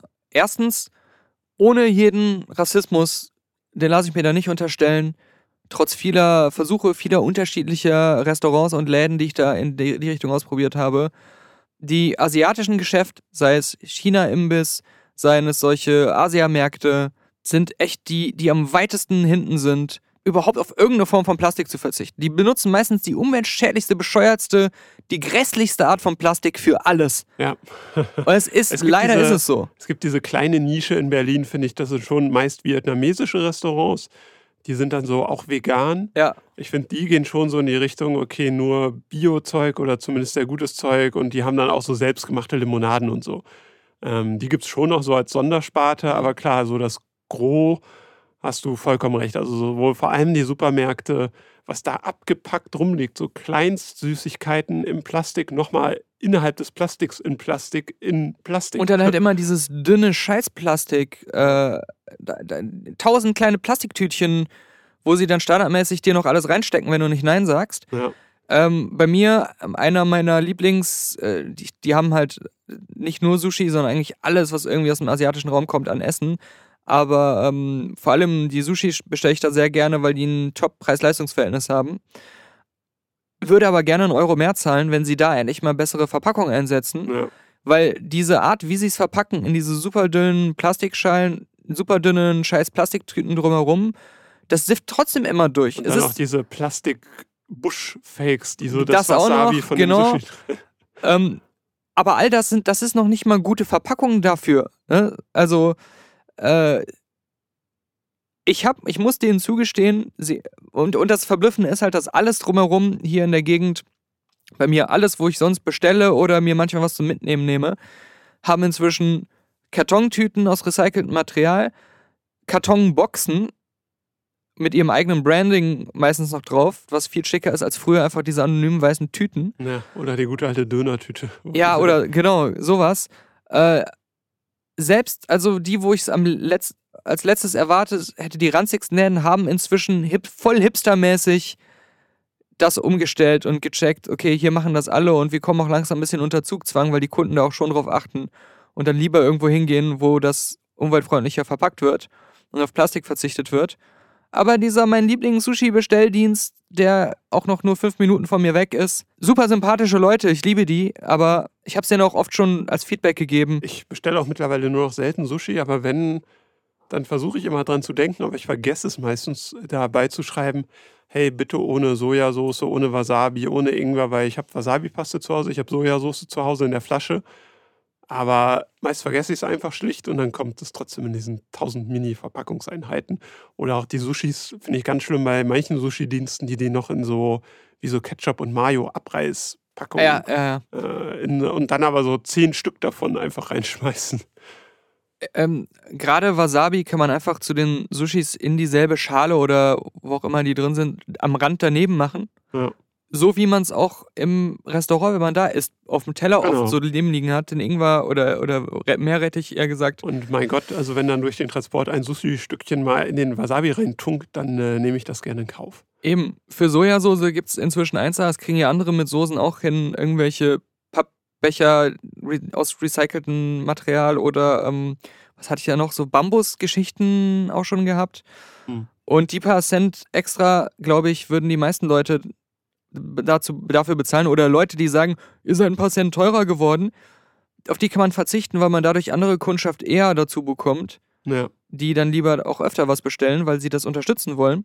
Und das sind nicht wenige. Ich kann so viele Leute, unter anderem Golem.de übrigens, als ich da ähm, Urlaubsvertretung gemacht habe und ähm, jeden Freitag essen die dort einmal gemeinsam und inzwischen natürlich auch mit externen oder Homeoffice über Skype und Zoom zugeschaltet oder Microsoft Teams, dass man aber zumindest einmal so virtuell und real in einer großen Runde zusammensitzt und was isst und dann wird auch auf, auf äh, Kosten des Hauses bestellt und ähm, da ähm, habe ich den Asia, wo ich gerne die Sushis bestelle, mal so vorgeschlagen, weil der halt auch, die sind ja bei mir um die Ecke, bei denen entsprechend auch um die Ecke ist und das dann super schnell geht.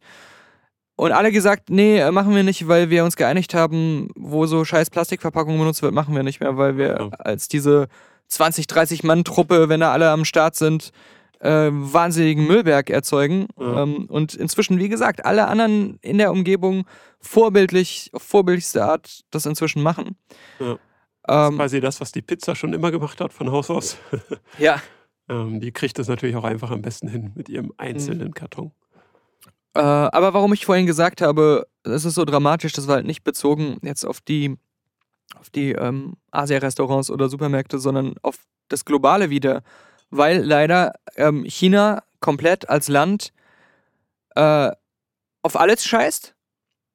Gerade was diese ganze Plastikgeschichte angeht, CO2-Emissionen und so, ähm, wo wir hinterfotzigerweise bei vielen Produkten auch natürlich Mittäter sind weil da dann äh, auch große Firmen, die dann hier mit ihrem Label so das hier dann zusammen manufaktiert haben, Ja. trotzdem da das alles für günstiger wir geben produzieren ja auch lassen. unsere Müllberger in China zurück. Und Das kommt bezahlen die dazu. dafür, dass sie ein bisschen was recyceln oder so. Äh, Absolut, ähm, die das aber nicht natürlich nicht recyceln, Ja. sondern äh, da dann irgendwo einfach ins Meer kippen oder so Geschichten. Ja. Das ist ja, das ist ja das Verrückte. Ich habe es glaube ich vor, vor einiger Zeit schon mal im Podcast gesagt. Ähm, dieser ganze Plastik im Meer, das sind natürlich nicht die Tüten, die hier jemand ins Gebüsch schmeißt.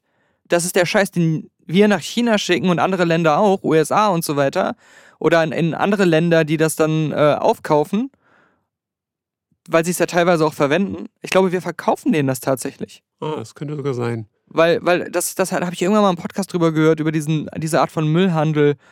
Das, weil die das dann teilweise für irgendwas verwenden können oder davon was haben, wenn die das im großen Stil verbrennen, aber dann immer noch so viel übrig bleibt oder so viel, glaube ich, so verschmutzt ist, weil das hier nicht richtig recycelt wurde, sondern nur so halbgar und alles so ein bisschen durcheinander und zu viel Essensreste noch dran, dass sie dann vieles davon einfach nicht für den Zweck, warum sie es kaufen, verwenden können Okay, ja. und dann ins Meer pfeffern und so das dann halt im Meer landet. Aber natürlich Amerika auch ultra scheiße, was Umwelt angeht, speziell dadurch, was Trump dann wieder alles rückgängig gemacht hat, was vorher dann mal in die besseren Wege geleitet wurde. Und die Sache ist halt, selbst wenn wir ein paar vorbildliche skandinavische Länder, die auch alle noch viel besser das machen als wir hier in Deutschland, Gesamteuropa das besser machen würde, es wäre trotzdem, was so normale Haushalte angeht, vom Einfluss her für die Klimakatastrophe völlig unwesentlich, wenn fucking China und Amerika das nicht komplett bei Ja. sich in den Griff kriegen und ein völliges Umdenken äh, stattfinden lassen. ja, ja. Weil das, die alleine, die reichen aus, um es weiter zu verkacken für die Gesamtmenschheit. Das hat auch mal ein Kumpel von mir so treffend gesagt, dass, dass es ja ganz süß ist, dass Europa sich so bemüht, jetzt äh, weniger Müll, Hm. weniger Fliegen, mehr Bahn und so, dass es ja ein ganz äh, süßer Trend sei. Aber dass Indien jetzt gerade eine Mittelschicht etabliert erst, die auch fliegen will. Mhm. Zu Recht ja auch, weil wir machen das seit Jahrzehnten. Mhm. Und dass die jetzt alle anfangen zu fliegen. Dass China ja also schon seit längerer Zeit, ich meine, wenn du jetzt in Paris bist, so habe ich es vor zwei Jahren erlebt, da hält auf irgendeiner be- x-beliebigen Brücke alle zehn Minuten Auto, steigt kurz ein chinesisches Brautpaar aus, lässt sich fotografieren, steigt wieder ein zur nächsten Sehenswürdigkeit. Ähm, die, diese sind jetzt alle am Reisen und man muss ja auch wirklich sagen, als Europäer oder als Deutsche oder auch als Amerikaner, ja, nur weil jetzt das quasi mehr in den Köpfen ist, können wir denen das ja jetzt nicht. Wir können jetzt schlecht sagen, nö, ihr jetzt aber nicht, Mhm. weil wir sind jetzt gerade in einer Klimakatastrophe. Ja, wir haben genauso unseren Teil dazu beigetragen. Ähm, aber das Desillusionierende daran ist natürlich, dass wir das, natürlich ist es gut, dass wir das machen, aber an sich bräuchte es so einen Weltweit-Effort, Ja, den es genau. nicht gibt. Ähm, Einfach nur, was diese Klimafrage betrifft. genau. dass da, äh, dass das so schwer ist. Aber das ist halt auch so eine, so eine komplett andere Prioritätensetzung. So, ne? Du hast da ganze riesige ja, Kontinente quasi, wo eine sehr starke Ausrichtung, und wir wissen das ja auch in Bezug auf Menschenrechte und all solche Sachen, ähm, sehr starke Ausrichtung nur ist auf die Wirtschaftsmacht und die ähm, Effizienz für den Staat maximal zu produzieren. Und dem ist alles untergeordnet. Und wenn er schon in den Ländern selbst halt auch auf den einzelnen Bürger eigentlich auch, also dem sein Leben nicht so viel wert ist in den Augen der Machthaber, ist es halt auch völlig unvorstellbar, dass die irgendwann sich so einen Ruck geben. Boah, ey, wir müssen da mal, uns mal mit Amerika, Europa an einen Tisch setzen, Afrika noch an Bord holen und dann mal gucken, dass wir global diesen Klimawandel aufhalten. Ähm, Komplett. Ja. ja, Äh, Was ja auch verständlich ist, dass es dann nicht passiert. Also ich habe zum Beispiel, gibt ja verschiedenste Gründe. Ich war ja auch schon viel in Asien unterwegs. Das ist jetzt auch kein Klischee. Da wird auch einfach super viel Plastik weggeworfen. Also so völlig ähm, uneinsichtig. Einfach Mhm. überall liegen Plastiktüten rum. Ähm, auch alles, wie du schon sagst, wird ja doppelt und dreifach in Plastiktüten verpackt. Selbst hier, wenn du es kaufst. Auch in türkischen Supermärkten zum Beispiel passiert das oft. Ähm, ich habe mal im Weltspiegel in der ARD eine Doku gesehen, dass in Afrika, wo du es gerade erwähnst, äh, rein aus diesem Mechanismus, weil Leute sich meinetwegen keine normale Packung, so wie wir das machen würden, oder sogar die XL-Packung Somat-Tabs leisten können, kaufen die sich halt so ein Zweierpäckchen Waschmittel. Ähm, und auf einmal hast du halt diese zwei Tabs einzeln abgepackt in Plastik. Die, anstatt ein großer Karton, wo 30 Tabs drin sind, weil sie sich das in dem Moment nicht leisten können, weil sie Mhm. sind einfach zu, sie sind zu arm, weil wenn sie sich jetzt eine große Packung kaufen können, können sie sich nichts anderes mehr kaufen, kein Essen. Und deswegen, sie bezahlen natürlich auch viel, viel mehr, wenn man es hochrechnen würde, was halt so ein Teufelskreislauf ist. Und ähm, dann wird das an jeder Straßenecke an so Kiosken verkauft, die so da draußen rumstehen. Ähm, was da an Müll produziert wird, ist, glaube ich, unvorstellbar. Und, äh, Und es ist ja nicht nur der Müll, es ist ja auch alle anderen Sachen von Schadstoffregulation, sei es irgendwie bei Autos oder sonstige Sachen, wo wir jetzt gerade ähm, auch meinen, die Zukunft, Rettung der Umwelt liegt dann in solchen Sachen, Ja. aber reicht nicht, wenn nur wir das machen, weil es auch gerade schick ist. Genau. Und, und wir sagen das, deswegen war das Beispiel ja auch gerade so gut, dass du dazu gesagt hast, halt, ähm, weil sie es halt sich auch nicht leisten können. Sie können, sie haben halt auch nicht diese, diesen immer übertrieben, das zu sagen, dekadenten Status, da so viel drüber nachzudenken und sich da so weitreichend drüber zu bilden und solche Sachen. Die müssen sich sorgen, wie sie ihre Familie durchkriegen. Die haben gar keine Zeit dafür. Ja, genau, genau. Beziehungsweise ähm, es wirkt auch wie eine kleinere Sorge, dass irgendwann mal die Erde untergeht für nachkommende Generationen, Ja.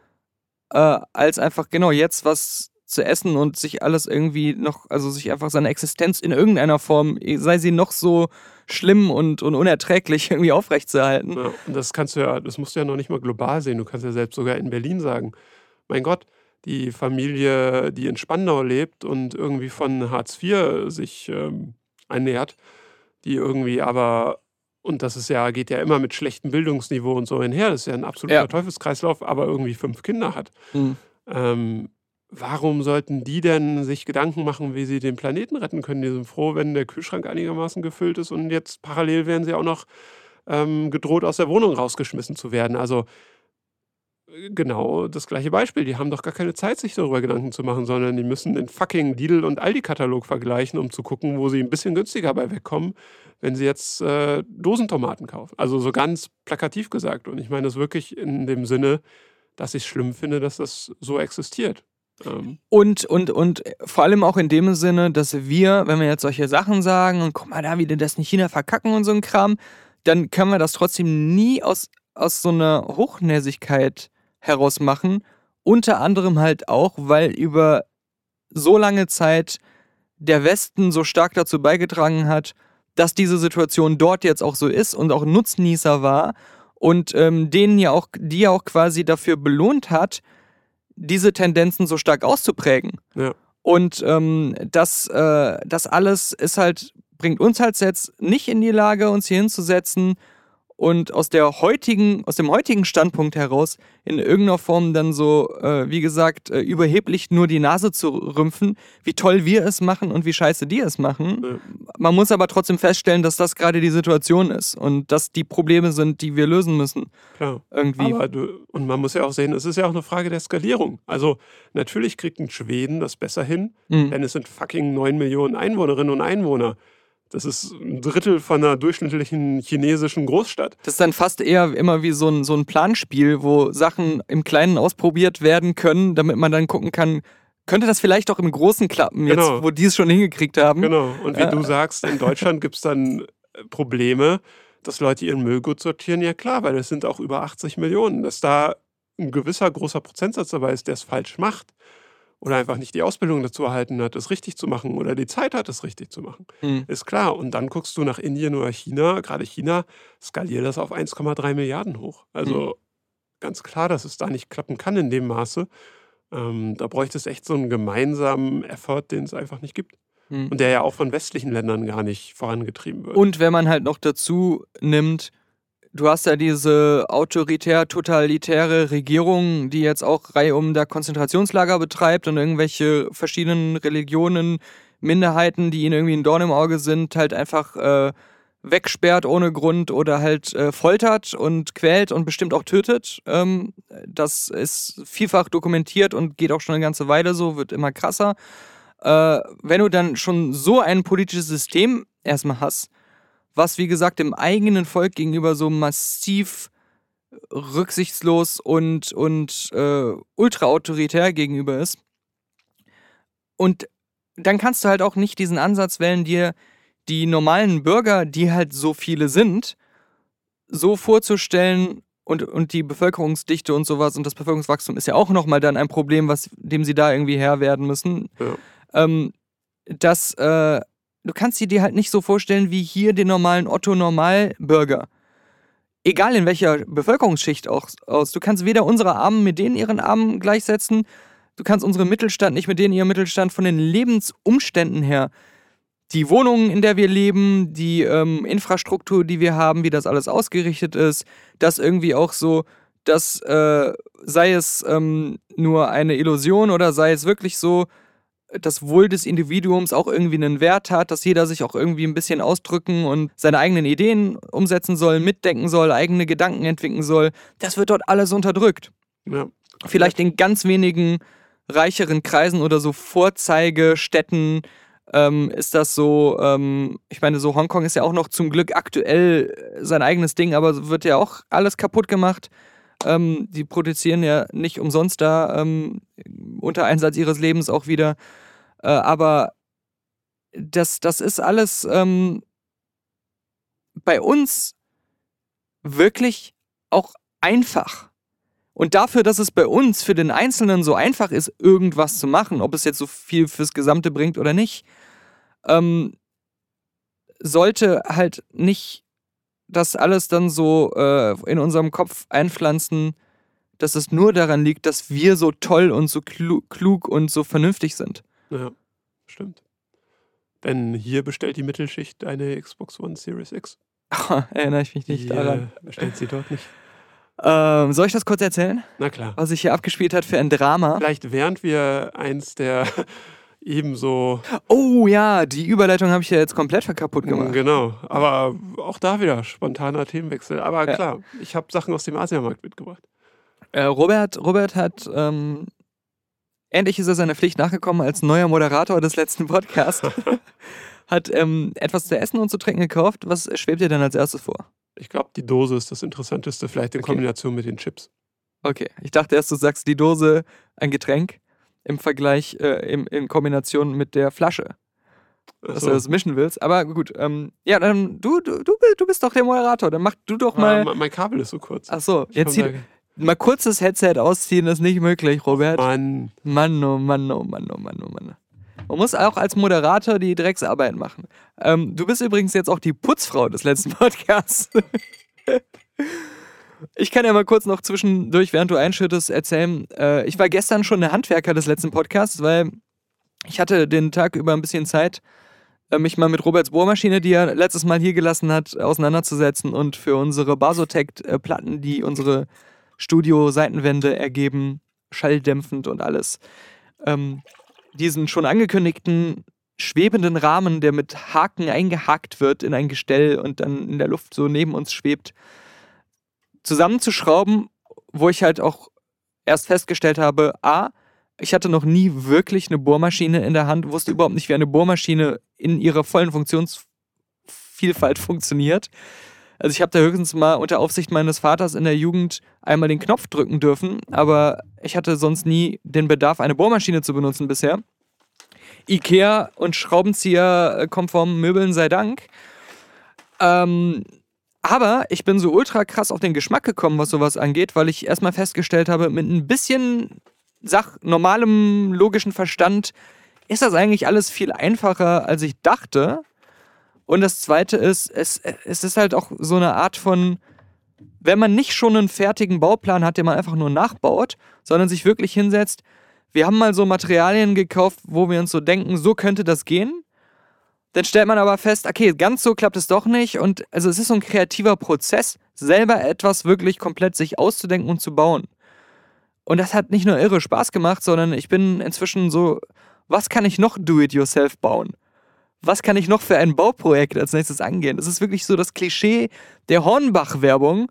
Ja, irgendwann stehe ich auch hier so in voller Montur, so, was, was baue ich heute an dieses Haus dran? Ähm, als nächstes kommt der Betonmischer noch dazu. Aber ähm, ich habe es total genossen, gestern einfach so vier Stunden lang zu konzipieren, auszuprobieren, zu bohren und, und rumzuhämmern und äh, ja. Ich bin auf jeden Fall sehr stolz auf dich. Es hat funktioniert. Das, ist, da, das ist der Wahnsinn. Es hat Ja. funktioniert. Und jetzt ist einfach was Neues da. Ja, es ist schön. Und ähm, vielleicht, wenn wir gleich noch nach der Aufnahme Zeit haben, bauen wir zusammen noch den zweiten Rahmen, weil zu zweit geht es natürlich alles viel schneller. Ja. Aber natürlich nehmen wir erst noch ein letztes Level auf, Richtig. es unbedingt äh, auch um die Xbox Series X gehen wird. Wir haben einige Themen, genau, äh, auf, auf äh, Geheiß der Spiele-Zuhörer. Bei Patreon exklusiv. Können wir noch mal erwähnen, letzte Woche, Alex war bei seinem zweiten Vogt-Back. Alexander Vogt äh, in unserer Runde mit dabei. Das heißt, da gibt es jetzt bei Patreon inzwischen schon zwei immer noch aktuelle Folgen, ähm, wo wir mit Alexander in der Dreierrunde und bestimmt knapp zwei Stunden Podcast-Bonus war das äh, insgesamt mit ihm. Und neben den normalen Zusatzpodcasts, da tut sich einiges. Also da kommen immer mehr Leute auch in den Genuss. Also wir haben ja einen guten Zulauf jetzt auch wieder gehabt und ähm, das Feedback auch nochmal hervorheben. Da haben gerade bei Patreon neue Patronen direkt eine Begrüßungsmessage äh, geschrieben oder auf meine Begrüßung geantwortet mit wahnsinnig äh, ja, motivierenden Texten, die einfach einen pushen ohne Ende, wo einfach auch vieles, was man so macht, wo man gar nicht weiß. Also man hofft so, hoffentlich kommt das bei den Leuten auch an. Der Enthusiasmus, äh, die verbesserte Audioqualität und all solche Sachen. Aber man, man weiß halt nicht, merken die Leute das überhaupt? Und man will ja jetzt auch nicht dann immer so fragen, weil das triggert ja dann eher so Nettigkeiten. Genau. So, aber dass Leute dann von sich aus auch sagen, so, hey, ich wollte einfach mal sagen, wie geil, man merkt richtig, es ist besser geworden und man merkt richtig, wie viel Spaß ihr habt. Es ist auf Danke, jeden danke. Fall super, super geil, auch von mir, danke. Und äh, moderne Menschen würden ja jetzt dieses Herzchen formen mit ihrer Hand, aber das hasse ich so sehr, dass ich das trotzdem nicht tun kann. Aber wenn ihr euch das wünschen würdet, denkt es euch. Aber wir sind ja nicht im Herzchenmarkt, sondern wir sind in diesem Geilheitsmarkt. Wenn wir im Podcast so eine richtige Geilheit aufs Podcasten rüberbringen, dann hört das ein Zuhörer und denkt sich, fuck, diese, diese Geilheitsenergie, die hat sich jetzt beim Anhören auf mich übertragen. Der ganze Tag ist für mich jetzt eine Freude. Das schreibe ich denen jetzt mal. Hey Leute, eure Geilheitsenergie war voll zu spüren, hat sich auf mich übertragen. Und wenn wir das dann lesen, überträgt sich eine zusätzliche Geilheitsenergie dadurch auf uns und es multipliziert sich die Geilheitsenergie. Es ist der umgekehrte Teufelskreis. Es ist der umgekehrte Teufelskreis. Der Engelskreis, der Und- Gotteskreis. Das, da pusht sich alles gegenseitig immer weiter auf und also wie gesagt, dieses, dieses, dieses Konstrukt der Geilheitsenergie, das wir jetzt gerade ausgedacht haben, es funktioniert nicht nur im Erotikbereich, sondern eigentlich noch viel besser bei so einer Podcast-Patreon-Spenden-Konstellation. Und ähm, Denn du hast die Xbox vorbestellt. Ich habe die Xbox One Series, nee, die Xbox Series X vorbestellt. Aber wir trinken jetzt erstmal was. ja.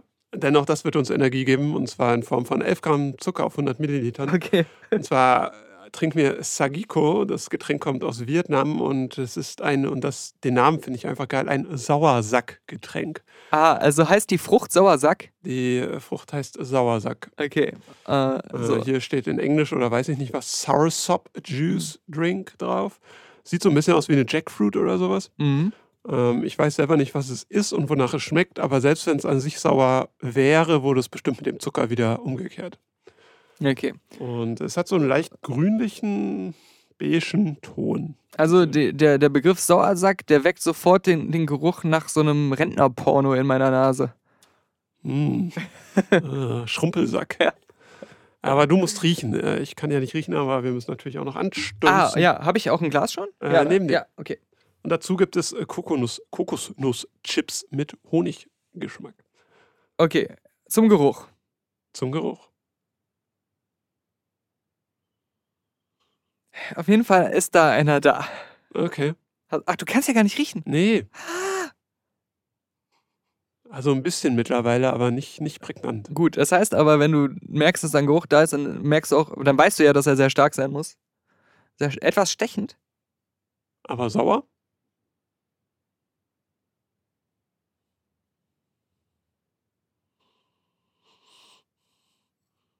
Die Sache ist, es i- hat was Fruchtiges. Es könnte sogar so ein bisschen tatsächlich an den Geruch von so sauren Apfelringen-Süßigkeiten erinnern. Aber Es wird mega künstlich schmecken. Nicht, dass Ja. Apfelringe natürlich schmecken würden. Aber da ist noch irgendwas anderes drin, was nicht natürlich riecht, mich aber an irgendwas sehr Unnatürliches erinnert. Aber Ich kann es nicht richtig definieren, was es ist. Vielleicht kommt es durch den Geschmack okay. weg, das Erinnerung. Ich muss mal. Ich rieche noch einmal kräftig. Ja, okay. Das Problem ist, ich kann gerade nicht riechen, weil ich parallel so unfassbar viel Hunger habe, dass ich genau weiß, wenn ich richtig einatme, wird so ein ganz lautes Magenknurren durch den Oh, ganzen ja, Raum ja. minutenlang Ja, durchgehen. der Hunger ist bei mir auch. Wir müssen nach diesem Podcast noch irgendeine Lösung finden. Aber das ist nicht euer Problem. Ah, ich glaube, äh, ähm, Geruch erinnert mich an so Waschpulver oder sowas. Gut, dann stoßen Okay, wir doch an. Und, zum Wohl. Äh, War das zu hören? Lass uns doch mal nahe am Mikro. Na, Mikro? Auf deiner Seite. Ja. Ja. Jetzt auf jeden Fall. Ja, ja, das hat man gehört. Okay. Prost.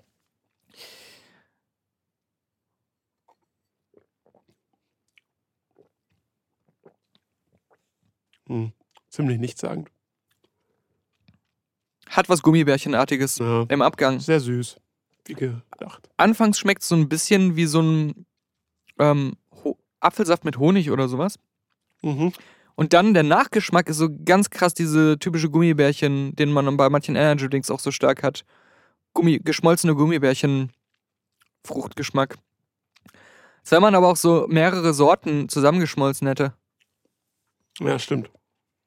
Also ist jetzt nicht schlimm, ist aber auch auf gar keinen Fall doll. Ne, genau. Und da keine Kohlensäure drin ist, hat es ja auch diesen, den kippt man viel zu schnell runter, Effekt. Ja, genau. Wie diese, diese kleinen Dosen, wo immer diese, ähm, dieser, den man ja auch meistens bei so asiatischen Restaurants mitbestellen kann, Lychee-Saft und Mangosaft und sowas drin ist. Ja, genau, genau. Wo, wo man dann auch immer so die Dose aufmacht, die einmal umdreht und siehst, der komplette Inhalt ist schon im Mund und man hat eigentlich nur einen Schluck gehabt.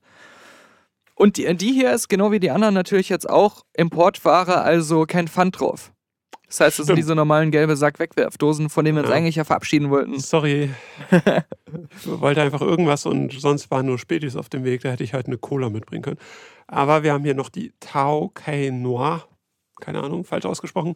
Coconut Chips mit Honig. Und hier steht Fresh from Nature drauf, was mich natürlich erstmal wieder, ja, ja. Aber dann gucke ich auf die Zutaten.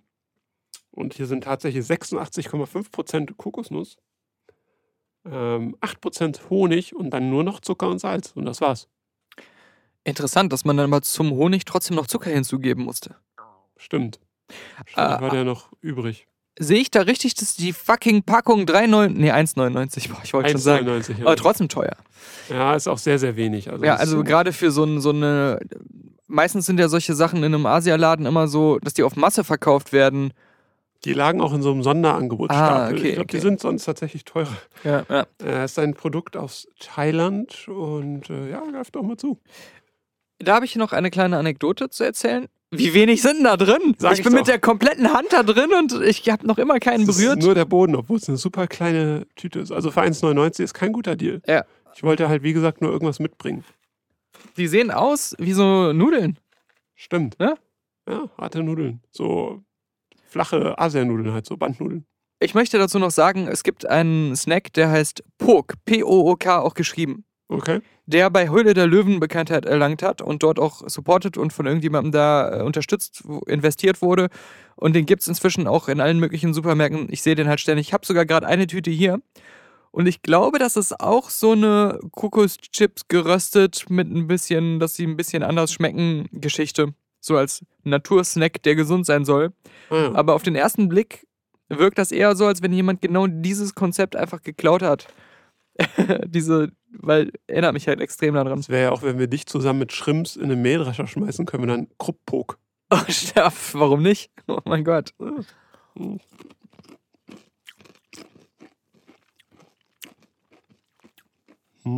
Das, das Verrückte ist, soweit ich mich dran erinnere, schmecken diese Pok-Dinger genauso, nur ein bisschen natürlicher, wertiger. Okay. Das hier schmeckt wieder wie so ein absolutes Zuckerplörren-Ding. Als wenn das ganze Ding aus Zucker bestehen würde. Ja, obwohl es ja 86% Ja. Kokosnuss ist. Naja, ich kann verstehen, warum man das als super süße Süßigkeit Darf man auch nicht, äh, gerne isst. während man Hunger hat, eigentlich. Auf keinen Fall. Vor allem so äh, ähm, wird das ja alles dann. Das sind diese Sachen, die sofort einfach als Fett abgespeichert werden. Mhm.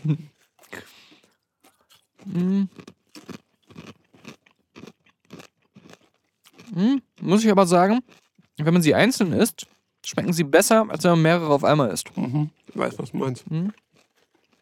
Aber auch die würde ich nicht, nicht wieder kaufen. Nee. Da finde ich es tatsächlich geiler, einfach so geraspelte Kokosnuss zu essen. Und diesen vollen Kokosnussgeschmack einfach zu haben. Ja. Also, wenn man das mag, ist es, glaube ich, die bessere Wahl.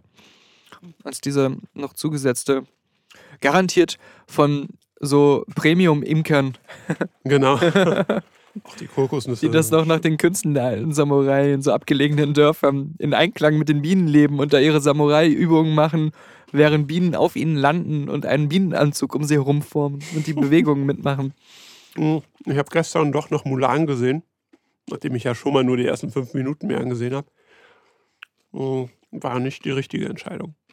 Vor allem, der wird ja tatsächlich, also die Einstiegsszene ist ja schon mal super schlimm, wo da dieses CGI-Kind rumturnt. Genau.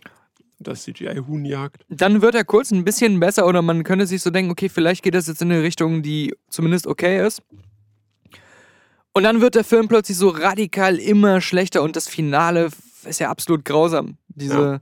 Fully CGI Fantasy-Kampfartige Situation und diese, wie, wie absolut hirnrissig dann auch dieser Kaiser da eingebunden wird. Ähm, Mhm. Also du kommst aus dem Gefängnis raus, Karte sozusagen.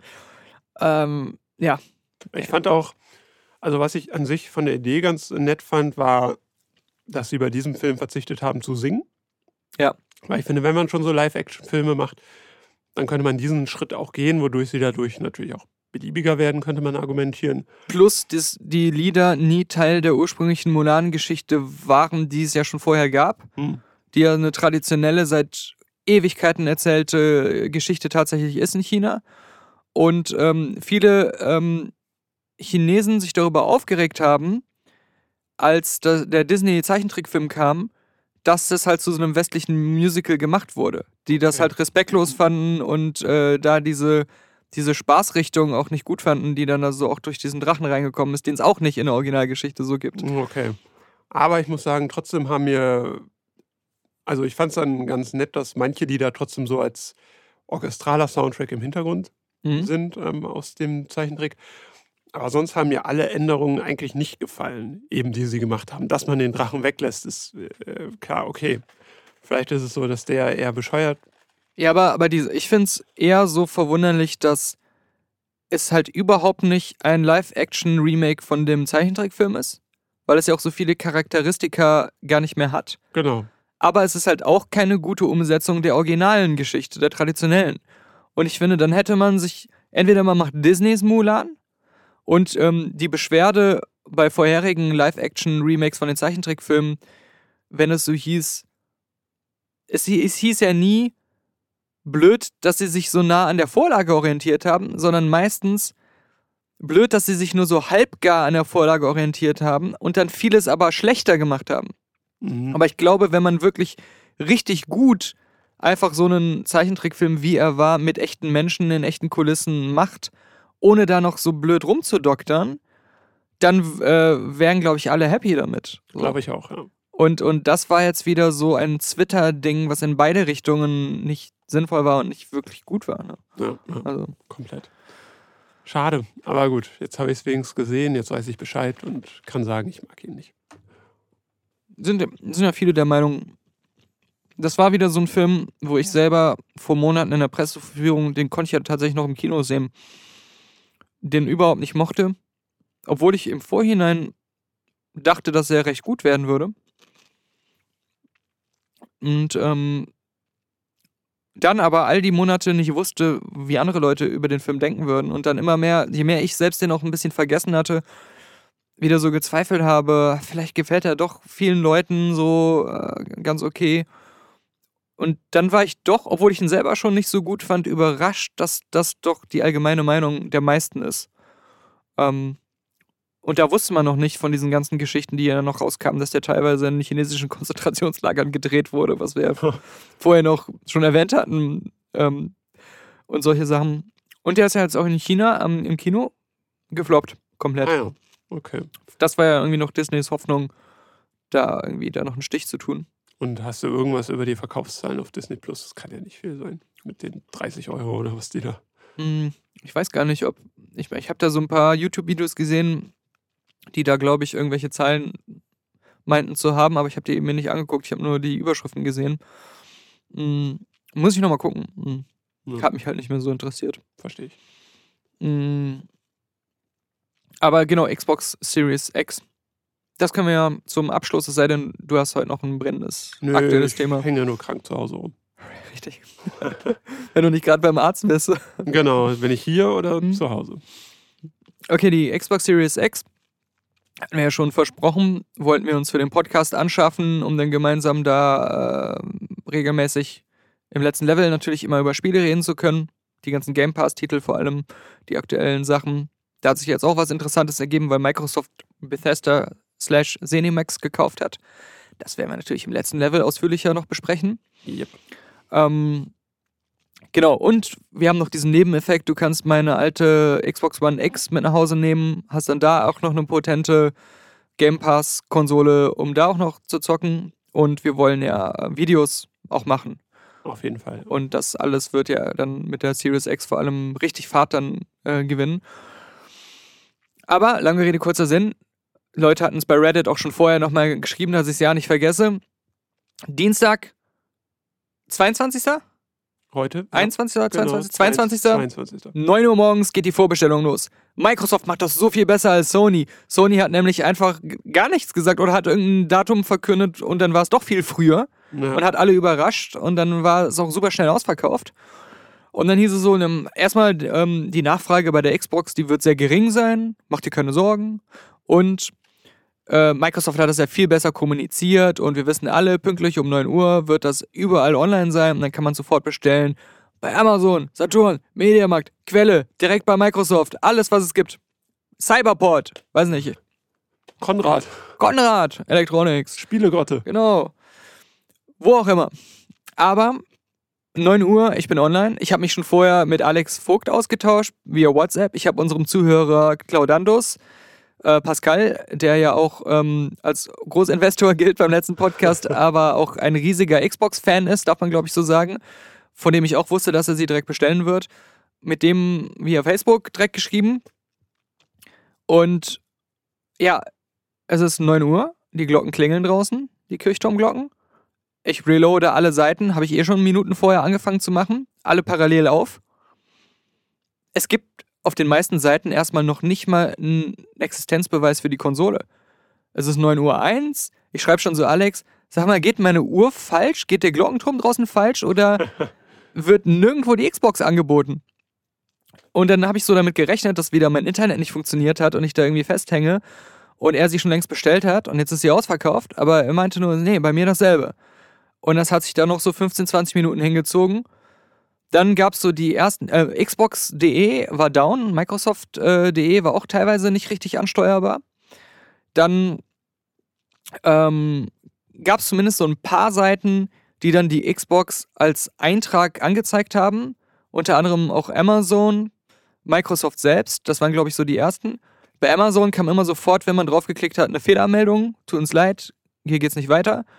Bei äh, Microsoft hat sich erst auch totgeladen. Ich habe es immer wieder neu versucht. Irgendwann kam ich dann tatsächlich auf die Kaufseite, habe das Ding in den Einkaufswagen gepackt, ist das Ganze wieder abgestürzt. Wieder zurück auf die Startseite, hat erstmal wieder nicht geladen, war alles down, dann kam es irgendwann wieder. Und das hat sich knapp 40 Minuten hingezogen, bis ich dann das Ding im Einkaufswagen hatte, es weiterging. Dann hieß es aber erstmal, man darf pro Person halt nur eine Konsole bestellen. Du hast schon eine im Einkaufswagen, da war aber keine drin. Hm, Dann muss vielleicht, ich das- sie deine IP noch irgendwie in der Hinterhand Äh, irgendwie sowas, ja. Einloggen, ausloggen, nochmal probieren. Plötzlich war es dann doch schon im Einkaufswagen. Der Bestellvorgang ist dann vier, fünf Mal abgebrochen beim Bezahlen. Aber ich habe zumindest diese Gewissheit gehabt, ich glaube, wenn sie im Einkaufswagen liegt, habe ich ein gewisses Zeitfenster, dass niemand anders mir die wegkaufen kann. Ähm, und dann hat sich das halt auch nochmal ewig hingezogen, weil die ganze Technik komplett am Boden war. Und äh, parallel habe ich immer noch auf den anderen Seiten geguckt, nur für den Fall.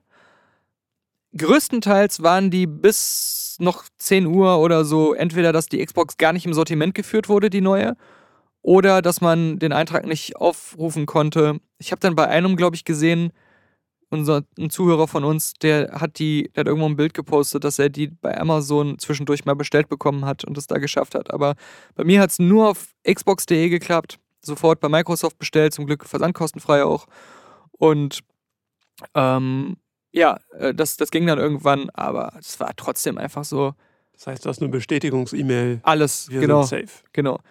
Ähm, natürlich mit Kreditkarte erstmal auf Pump gekauft, weil unser Studio, die Anschaffung dieser ganzen Sachen, habe ich ja letzte Woche schon erzählt, war ja dann doch alles ein bisschen teurer. Das heißt, das Patreon-Geld kann ich dann erst frühestens vom nächsten Monat für die Xbox irgendwie nachträglich auf mein Konto schieben, was dann aber auch heißt, dass unser komplettes Patreon-Geld vom nächsten Monat schon futsch für die Xbox draufgegangen ist, so wieder nichts für Essen und Trinken übrig bleibt. Oder für andere Sachen, die vielleicht noch hier und da man anschaffen möchte. Ähm, aber deswegen, wenn ihr uns zusätzlich unterstützen möchtet, gerade gezielt für diesen Xbox-Kauf äh, Und das Studio. und das Studio auch, Yes. aber wenn, wenn da irgendjemand schon länger mit dem Gedanken spielt, irgendwie bei PayPal auch ähm, oder eben bei Pa- Patreon doch dabei zu sein, jetzt ist die Zeit, jetzt äh, können wir es besonders gebrauchen, gerade weil die Investitionen so hoch sind und ähm, das ja, ähm, ja aktuell, wie gesagt, erstmal teilweise noch, bevor ich das irgendwie äh, im Nachhinein mit Patreon dann wieder so ein bisschen ausbalanciert habe, äh, da mein äh, Privatkredit für ähm, hinhält. Ähm, aber es macht ja auch Sinn. Also es ist ja langfristig äh, investiert und es ist ja dann nicht so, dass man jetzt jeden Monat eine Xbox kaufen muss oder so. Ja. Und- sei denn, sie hat den Red Ring of Death. Robert, nicht raufbeschwören. äh, nee, die, die Kühlung sieht da schon ganz vernünftig aus und der Formfaktor, äh, man mag ihn äußerlich kritisieren als klobigen Serverklotz, aber nicht umsonst haben Server oft diese Form. Ja. äh, um zuverlässig lange in Betrieb zu sein und auf Volllast. Da mache ich mir echt diese Generation etwas weniger Sorgen als etwa auch noch bei der letzten. Mm, Oder bei der PlayStation 5 auch so ein bisschen. ja. Kommt ja. mir nicht ganz koscher vor, was die Lüftung angeht, werden wir ja noch sehen. Äh, genau, aber das Ding ist jetzt bestellt. Das soll angeblich am 10. November hier ankommen schon. Das ist halt die nächste Sache. Schaffen die es rechtzeitig, die dann alle auszuliefern? Klaut der Postbote das Ding auf dem Weg? Äh, gibt der es wieder einfach in einer falschen Kreuzung ab und man kriegt erst am nächsten Tag eine Benachrichtigung? All diese Geschichten. Was ist denn das überhaupt für ein Tag? Muss ich mal kurz nachgucken. Äh, ja, stimmt, das ist eine gute Frage. Sonntag ist ja natürlich. Naja, ist ein Dienstag. Okay. Puh.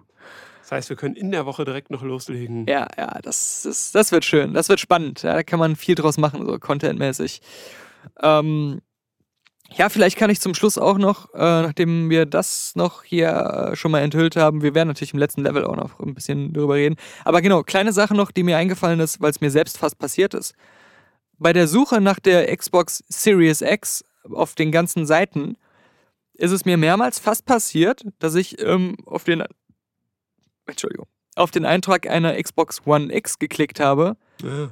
Und äh, ich glaube, das könnte tatsächlich Leuten, besonders irgendwelche Eltern, die das für ihre Kinder bestellen oder so, wirklich passieren. Dass sie dann so sehen, Xbox One X, das ist ja die.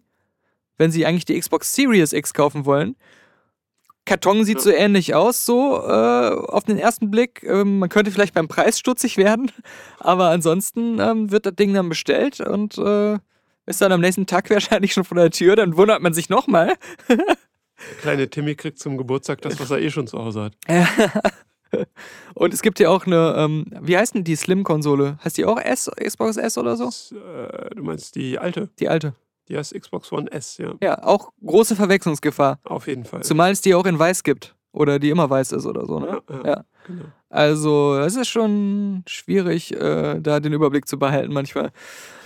Äh, genau, das dazu, aber was ich auch noch ähm, zum Schluss schon mal ankündigen wollte, ähm, ist, dass wir tatsächlich im Oktober, den ganzen Oktober über, für den letzten Podcast einen Sponsor haben werden. Ähm, und da wollte ich nur ein paar Sachen zu sagen. Also erstens, weil wir ja auch wieder in dieser Folge gesagt haben, bitte he- helft uns mit Spenden, bitte äh, unterstützt vor allem unsere aktuellen großen Investitionen in das ganze Projekt ähm, neben dem ganzen Zeitaufwand. Also Robert sitzt hier immer mindestens einen Tag mit mir jede Woche. Das ist jetzt wichtig zu sagen, dass wir zwar einen Sponsor im Oktober haben, was halt cool ist, weil wir da auch nochmal quasi ein bisschen auf unser Patreon-Geld oben drauf bekommen, ein bisschen Unkosten damit decken können. Aber wir sind ja jetzt kein riesiger, super weltberühmter Podcast, der da irgendwie so ein Tausender oder mehr für so eine äh, einmal die Woche wird Name erwähnt Geschichte kriegt. Ähm, deswegen soll jetzt niemand denken, boah, wie unverschämt ist das? Ihr ähm, lasst euch von einer Firma sponsern und dann fragt ihr aber auch noch so, bettelt regelrecht darum, dass nochmal extra gespendet wird. Ähm, deswegen will ich das auch jetzt schon sagen und nicht, dass sich so einer denkt, boah, die haben jetzt diese Investition wieder gemacht, da schicke ich mal einen Zehner rüber. Ähm, nicht, dass sie da am Hungertuch nagen und ähm, eine Woche später hört er dann so, Moment mal kurz, das war ja schon alles durchfinanziert von Genau. irgendeinem Investor oder so eine Geschichte. Millionendeal an der Ja. Backe. Dazu kommen noch zwei andere Faktoren. Ähm, das wird auch nochmal im Oktober ausführlicher in einer Bonus-Podcast-Folge nochmal erklärt. Dass zum einen wir Geräte von dem Sponsor, den ich jetzt noch nicht enthüllen möchte, ist aber eine deutsche Firma, das kann ich schon mal dazu sagen, Geräte bekommen, die auch nicht ganz günstig sind, die wir verlosen können an unsere Zuhörer. Das teurere Gerät wird bei Patreon verlost unter allen Patronen, die bis Ende Oktober bei uns Patronen sind. Also egal, ob sie jetzt neu sind oder äh, dauerhaft dabei sind. Ich werde dann einfach dort auslosen, irgendeinen der Patronen ist bis Ende Oktober. Und also wahrscheinlich dann so am 31. oder am, am 1. November. Und ähm, derjenige, der gewonnen hat, der kriegt dann eine Nachricht und ähm, soll dann sagen, ob er den Gewinn haben will und hat dann, ich sag mal, 48 Stunden Zeit, äh, muss ich mir noch überlegen, aber ich glaube, so um den Dreh werde ich das machen, den Gewinn anzunehmen. Und wenn ich nicht zurückhöre oder derjenige sagt, nee, habe ich keine Lust drauf, ich habe ja mich nirgendwo für beworben, dann lose ich einfach den nächsten Patron aus und der kriegt das dann. Der Weg, den ich eigentlich gehen will, ist dieses von Usern supportete und auch von Usern ähm, belohnte, dass man was Gutes macht und die, die Zuhörer dann tatsächlich die sind, die einen dafür bezahlen. Aber ähm, die, mal ungeachtet noch dessen, dass diese, diese, diese Balancen, dieses Gefüge und die Größenordnung jetzt hier einfach auch keine ähm, merkwürdigen Formen annimmt und dass es eigentlich was ist, was in erster Linie den Zuhörern zugutekommen wird. Das zweite ist, warum ich das jetzt auch ohne zu zögern gemacht habe, und das ist das viel coolere. Ein Zuhörer von uns arbeitet bei dieser Firma und er ist wirklich auch ein, darf ich wohl sagen, sehr großer Fan bereits seit Area Games Zeiten und ein Dauer-Podcast-Hörer seitdem, der wirklich sehr begeistert einfach uns jede Woche zuhört. Der hatte mich angeschrieben, erstmal nur so, um zu sagen, ich finde es geil, was ihr jetzt mit dem Podcast inzwischen alles, was ihr daraus gemacht habt und wie sich das alles entwickelt. Und mehr oder weniger spontan meinte er dann, ich kann ja auch mal gucken, ich arbeite ja hier bei Firma XY, das ist ja auch keine kleine Firma. Da es da weder Interessenkonflikte gab, also es ist jetzt nichts in Richtung Film oder dass da irgendwie mit den Kritiken Konflikt entsteht oder mit irgendwelchen anderen Sachen, die wir im Podcast regelmäßig kritisch besprechen, waren da so alle Checkboxen so gedeckt, die ich in der Vergangenheit auch immer genannt habe, falls wir irgendwann mal einen Sponsor haben, was dann erfüllt sein muss, um überhaupt das für uns in Betracht zu ziehen. Und Ist so, ähm, als wenn so ein Sponsor regional und bio ist. ja, ja, richtig, richtig, genau, genau das, genau das, weil ja noch dazu kommt, eigentlich nehme ich hier schon wieder zu viel vorweg, aber jetzt bin ich ja schon mal dabei, dass wir auch dann mit so einem Code, wie man das halt so kennt von solchen Sponsorings, den Zuhörern auch einen Rabatt anbieten können. Und ich glaube tatsächlich, da ist vieles dabei, was so typische Geräte sind, wo man immer mal so drüber nachdenkt, sich sowas anzuschaffen und das da immer mal kurz davor war und es vielleicht dann doch nicht gemacht hat wo man jetzt dann mit dem Rabatt, den wir dann anbieten können und dem Zusatz, dass das ähm, uns als Podcast auch was bringt, wenn die Firma dann sieht, dass die durch uns auch Kunden gewonnen haben, dass dann jemand sagt, okay, jetzt, jetzt hole ich mir das, was ich eh schon so lange im Hinterkopf hatte. Oder da gibt es auch ein paar Sachen, da kann ich mir vorstellen, dass Leute das sogar gerade jetzt brauchen und so nach sowas suchen und dann darauf aufmerksam werden, dass es da auch noch eine Option gibt ähm, von sehr guten Geräten, die da in Betracht kommen. Und dann wäre es ja optimal, wenn wir da, wie gesagt, ein Rabatt, der sich lohnt, noch bieten können und dann auch äh, selber vielleicht sich dadurch dann das Sponsoring in Zukunft nochmal wiederholt, weil die so zufrieden damit waren.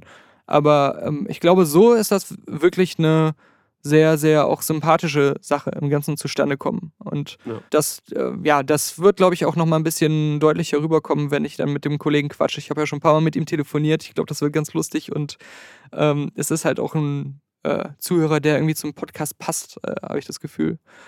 Aber ähm, ja, das, das schon mal sei auch äh, vorangeschickt der Transparenz wegen, wie gesagt, weil einerseits, das heißt nicht, dass wir auf irgendeine Spende verzichten könnten. Wir brauchen es eigentlich gerade tatsächlich ein bisschen auch angesichts der Investitionen. Ähm, in der Größenordnung bewegen sich unsere Sponsorings noch nicht, dass äh, das irgendwie was ersetzen könnte. Aber auf der anderen Seite, wie gesagt, soll das jetzt auch nicht so rüberkommen, dass äh, Leute, die jetzt erwägen, uns extra was zu spenden, dann aus allen Wolken fallen, ähm, weil wir plötzlich noch einen Sponsor für einen Monat haben. So ist es. Macht das Sinn für dich, Robert? Oder das ergibt für mich total bin Sinn. Ich, da ich äh, bin voll an Bord. okay. I approve als ja. zweiter Moderator des letzten Podcasts. Ist natürlich auch ein kleiner Anstoß, weil ich halt in der Vergangenheit tatsächlich auch schon mal vor einem Jahr oder bei irgendeiner Weihnachtsfolge äh, auch mal äh, danach gefragt habe, wenn Leute irgendwo arbeiten, die unsere Zuhörer sind oder vielleicht selber ein Unternehmen haben oder irgendwie do-it-yourself ähm, als äh, hier Selbstständige irgendwas Cooles machen oder verkaufen, ja, stoßt doch mal eure Arbeitgeber an, wenn das passt, so imagemäßig oder wenn ihr glaubt, denen könnte das auch gefallen oder wenn ihr selber irgendwas, äh, ein bisschen kleines Publikum erreichen wollt äh, mit eurer eigenen Sache, quatscht uns einfach an. Ich glaube, da können wir immer was Cooles machen und wir sind, wie gesagt, cheap as fuck. ähm, ja, genau. Das äh, hatte ich im Grunde in der Vergangenheit schon mal so angestoßen, dass das äh, immer äh, eigentlich was wäre, was sehr wünschenswert ist, wenn das auch von den Zuhörern kommt und dann da so seinen, seinen Ursprung hat und nicht, weil wieder jemand Google abgegrast hat nach Podcast, weil es gerade innen ist und dann Marktanalyse betrieben hat und dann 15.000 Podcasts äh, mit irgendeiner Standard-E-Mail angeschrieben hat und gesagt hat, hey, wollt ihr euch ein 20, 20, ein 20 verdienen? äh, ja, also. Bei uns kann man, wenn es passt und sich äh, regional und Bio ergibt, kann man quasi für 2 Euro so ein Hochhaus mit einer riesen Plakatwand ausstatten. Ich bin komplett kaputt. Dann lass uns doch eine Essenspause machen ja. und wir sehen uns im letzten Level. Wir sehen uns im letzten Level und hören ich uns hoffentlich auch. bei Patreon hoffentlich. Genau, es ist nie zu spät einzusteigen. Oh yeah. Woohoo.